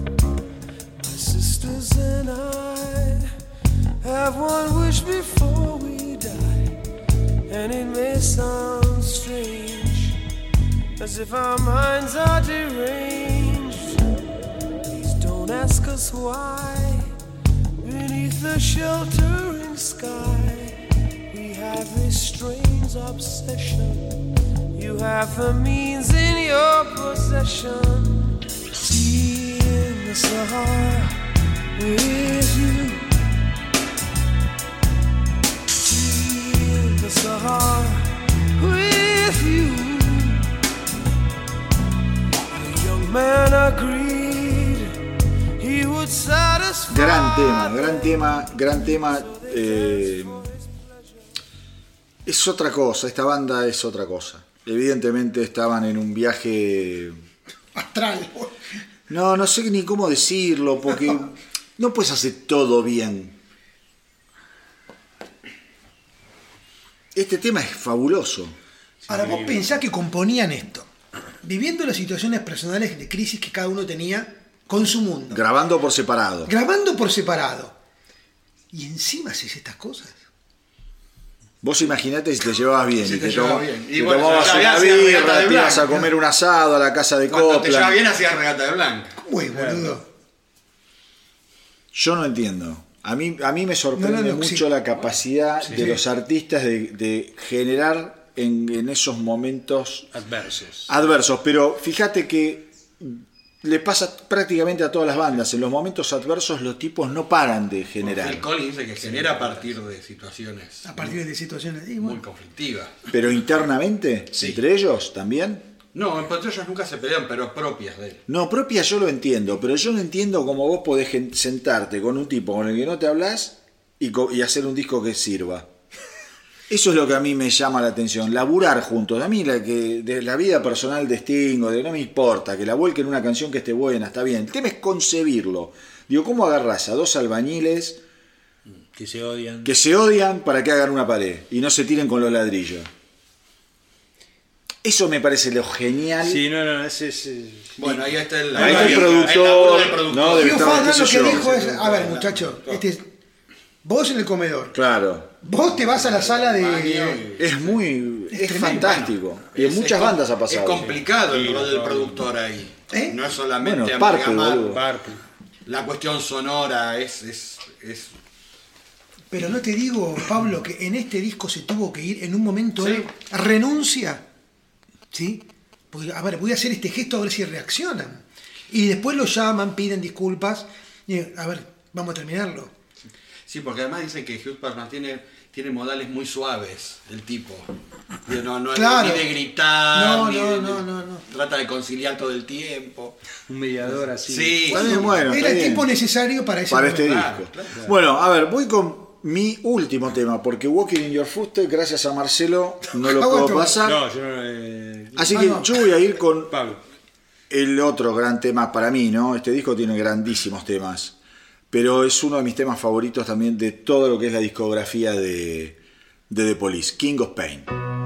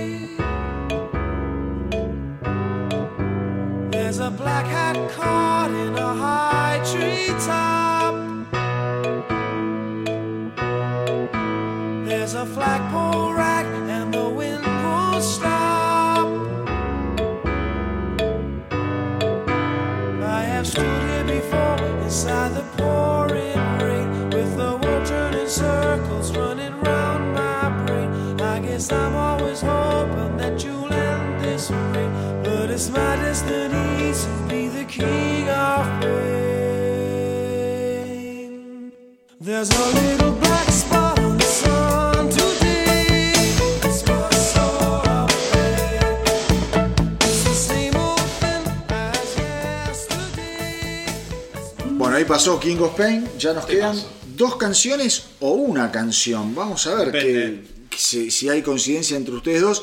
Eh, nada, es, es redundante ya decir, seguir chupándole las medias a The Police, ya me empiezan a caer mal. Sí, vayan con. Te digo No, la es que canción. son de tremendos, no, no. Synchronicity 2. Te la digo directamente. Opa.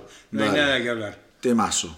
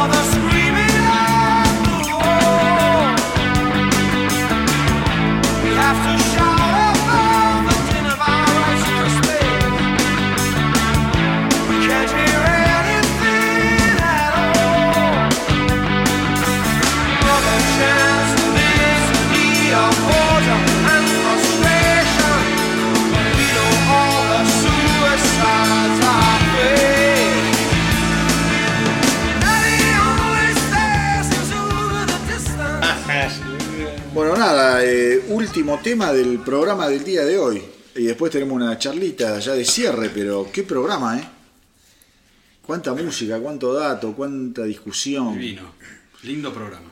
Y Sí. creo que la banda da para, para, para, para todo lo hablado, ¿no? Porque es una banda así como. Sí, además un programa, ¿no? un programa muy, muy emotivo, pues es el último programa de Pablo también. Muy bien. Aclaremos que se está enterando en vivo. de- Sí, sí. Bueno, Pasá por recursos humanos. pasá por recursos humanos. Eh, Pasá que te espera Summers. Bueno, pará, se puede. Vamos a hacer algo. Según cómo cierre, si tiene un Solar Angels, lo echo a patadas hoy directamente. No va a suceder. No. Bueno. Upa. upa. O sea que recuperas tu, tu posición en, en los especiales. ¿Elijo mi último tema? Sí, de eso se trata, ¿no? ¿Entendés la lógica del Sí. programa? Son... Bueno, Dale. let it be. Bueno, Dios mío, pará. qué paciencia. Murder by Numbers. El tema más. no lo esperaba. No la vi Más venir, ¿eh? fino. No sé si es... No la vi venir, no la vi venir. Para Muy mí, bien, muy bien. el tema está más, muy bien, está muy bien. Para mí el tema más fino de The Police. Digo, Es un temazo. Es un temazo. Es, un temazo. Bien tocado. Ahora- sí, es un temazo. Ahora vamos a hablar de tema. Un temazo.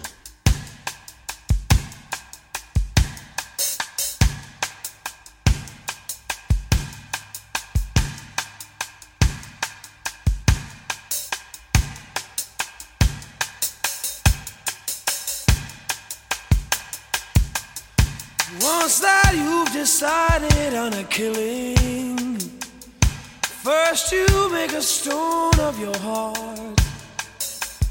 And if you find that your hands are still willing, then you can turn a murder into art.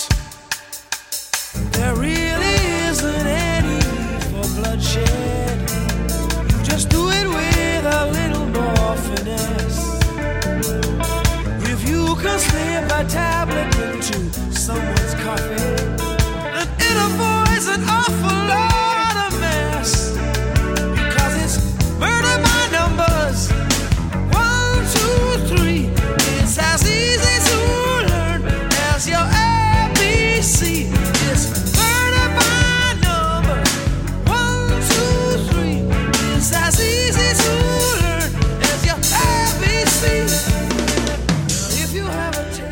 Gran tema de cierre, estábamos diciendo recién. Sí. Mucho jazz. Para mí vuelven a sus raíces, digamos, a lo que aman, a la música que aman.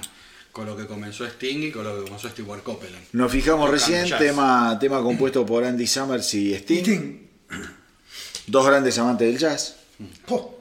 Temas fi- finos y los da ahí.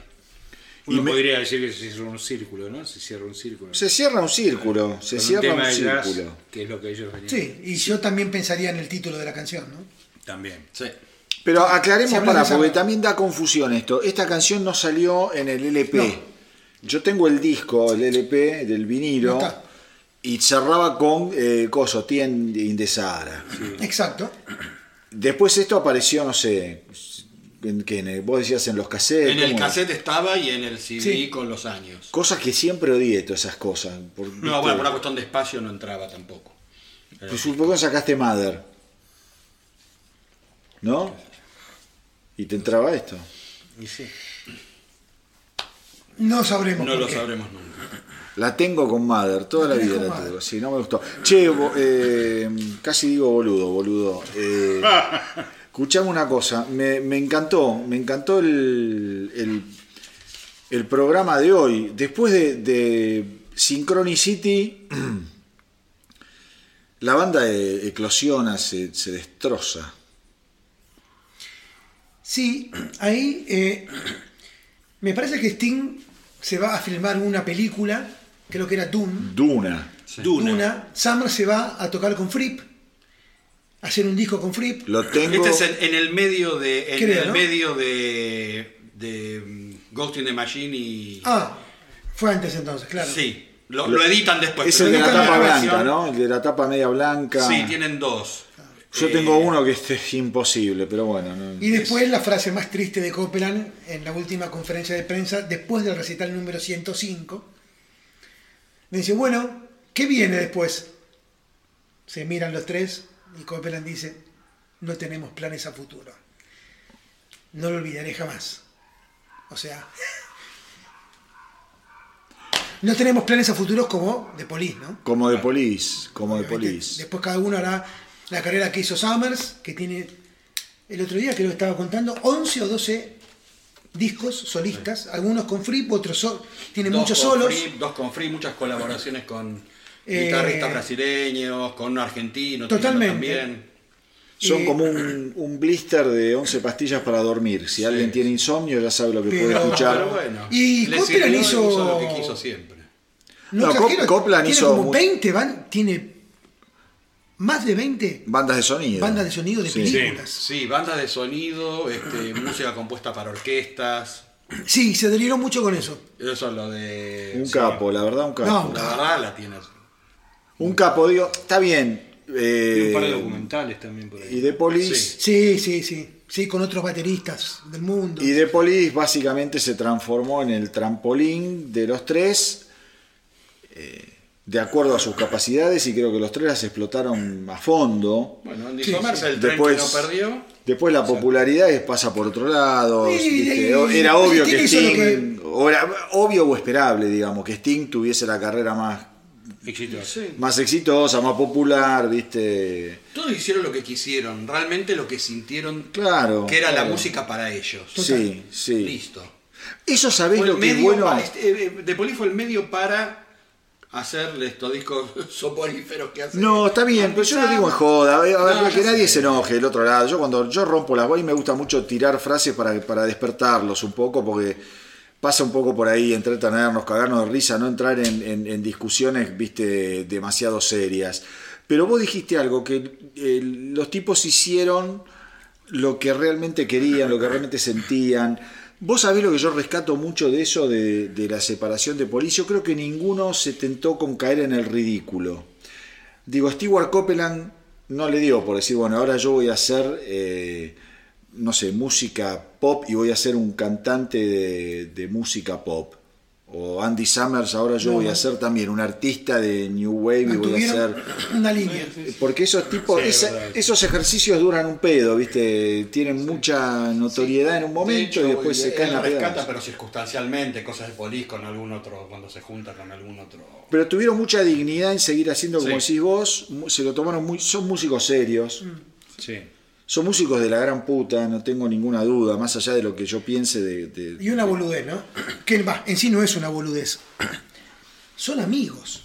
El Sí. otro día Sting, que está por sacar el disco nuevo ahora, el primero que dijo, no, yo ya tengo separadas dos, dos entradas como siempre, pero para todo lo que he hecho en mi vida, cuando fue como, cuando debutó como actor, ¿no? que tienes más polifacético en eso, las- ellos tienen siempre las dos entradas, el palco de Stewart y el palco, y el palco de antes. Después si vienen o no, pero yo se los hago, digamos, los tienen en cuenta Sí, en cada sí, proyecto sí, que, él, que él- lo que digo no es que quedó, Sí, fue, fue hasta donde, o sea, Pará, pará, ta- ojo, también hay otra cosa.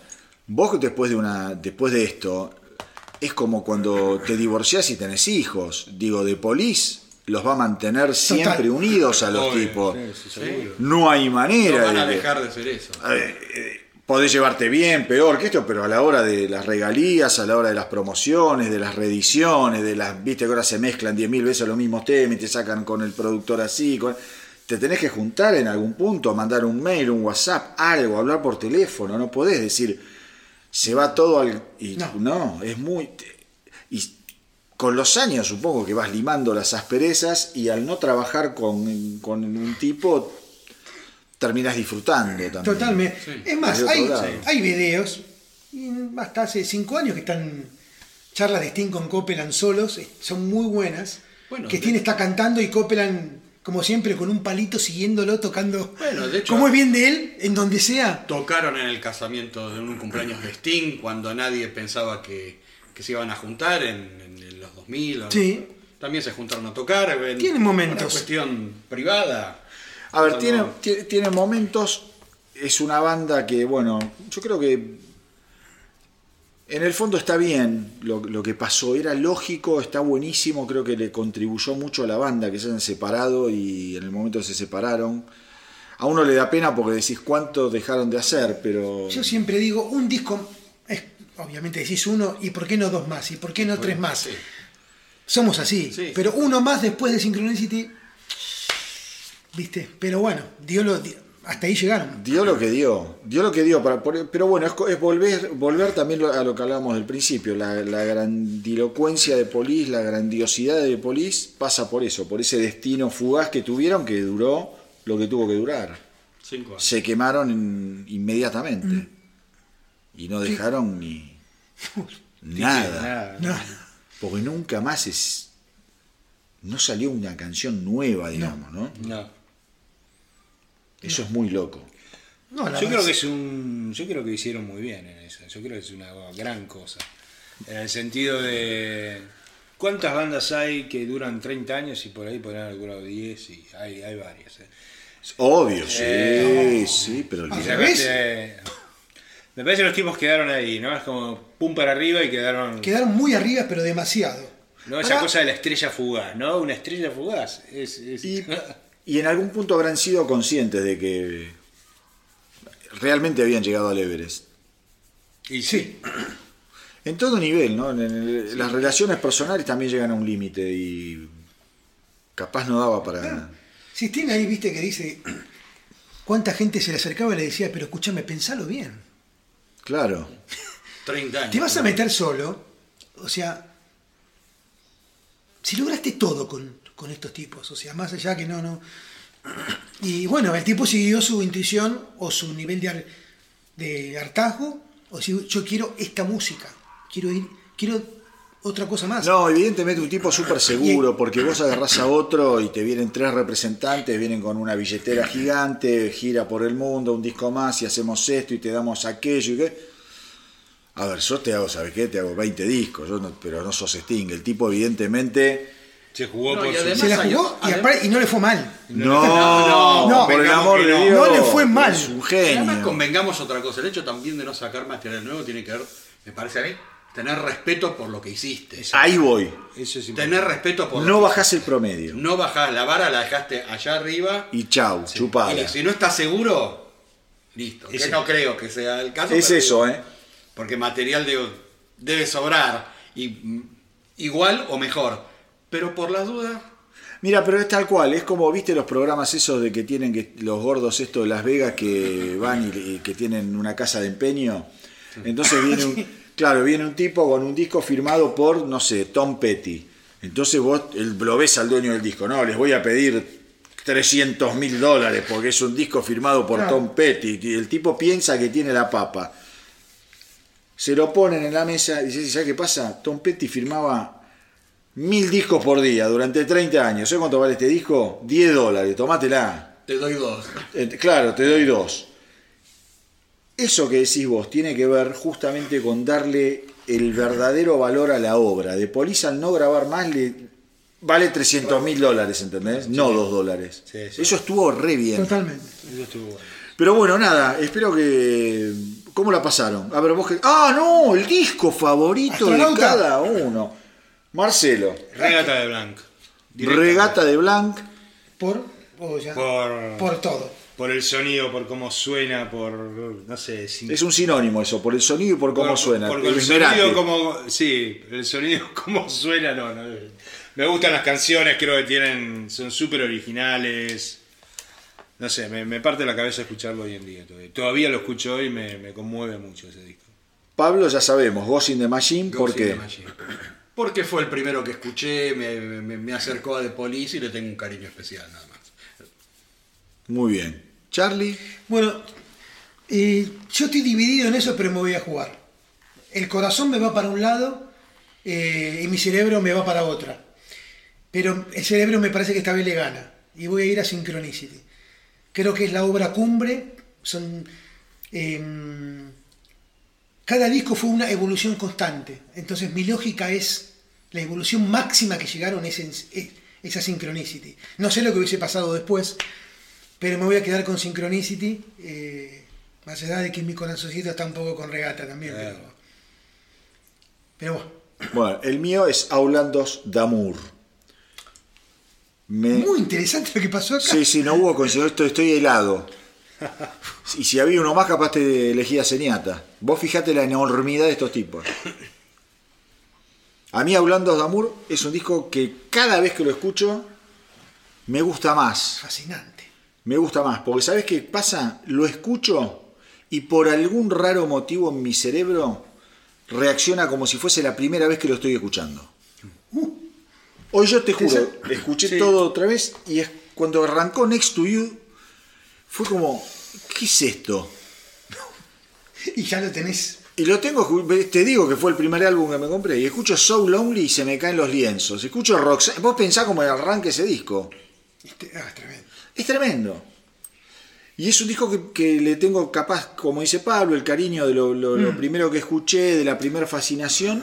Me parece súper fresco, me parece que es un disco con fuerza, me parece que es un disco súper original para la época. Y me encanta, creo que pasa por el gusto, ¿no? Eh, Mi criterio para elegir los temas fue ese. Claro. Claro, no, no- no- no- es muy difícil. Sí. Algún- por un lado le tenés que entrar. Por un lado te tiene que gustar. A mí, Esto habla ya de la discografía de Polis, ¿no? Todos. Todos discos cuatro, diferentes. Cinco discos y somos cuatro. Todos discos diferentes. Todos discos diferentes. Todos discos diferentes. La verdad que fue. A mí yo no pensé que iba a pasar esto. Yo pensé que Regata le iban a elegir al menos dos de ustedes. No estaba mal lo que habías pensado, porque vuelvo a repetir lo que me pasa. Desde el corazón, Te puedo decir algo, pensé que lo iban a elegir los tres, porque después este, este se vendió. Pero Sí. cuando Pablo salió a decir, es uno de los discos más. desde el corazón, pero- yo dije, los tres eligen Regata. por mis recuerdos y por mis vivencias, eh, es regata. Lo que pasa es que Synchronicity me parece una obra Maestra. maestra, maestra totalmente. Porque es la evolución. Segundo disco, regata de blanco, boludo. O sea, vuelvo a repetir lo mismo. ¿Qué te queda después? No, no te queda mucho más. Y te quedó sin. Yata Mondata, que es, en un momento vos dijiste era En un momento fue mi álbum fue favorito. tu álbum favorito. ¿Me entendés? Por ahí Ghost, bueno, son apreciaciones, pero Pero nada, una banda perfecta. Una banda perfecta. Escúchame, eh, ahora veremos, tenemos que empezar a pensar lo que se Oh. viene. No, no sabemos. No sabemos. Espero que les haya realmente gustado. eh, Estamos como Copeland, no tenemos planes todavía. No, como no tenemos planes para el Coppola, futuro. No hay planes a futuro. Eh, pero algo va a surgir, como siempre. Espero que a todos los que están del otro lado les haya gustado el episodio especial de hoy dedicado a The Police. Como siempre les digo, hagan correr la voz para que nuestra tripulación no pare de crecer. Eh, nada, nada más para agregar. Un capítulo creo que súper interesante, recontra largo. Espero que estén bien. Hasta la semana que viene, que va a haber otro episodio del Astronauta del Rock. Y nos despedimos a coro, como cada vez que hacemos estos especiales. Y los saludamos de la siguiente manera. ¡Que, viva el rock!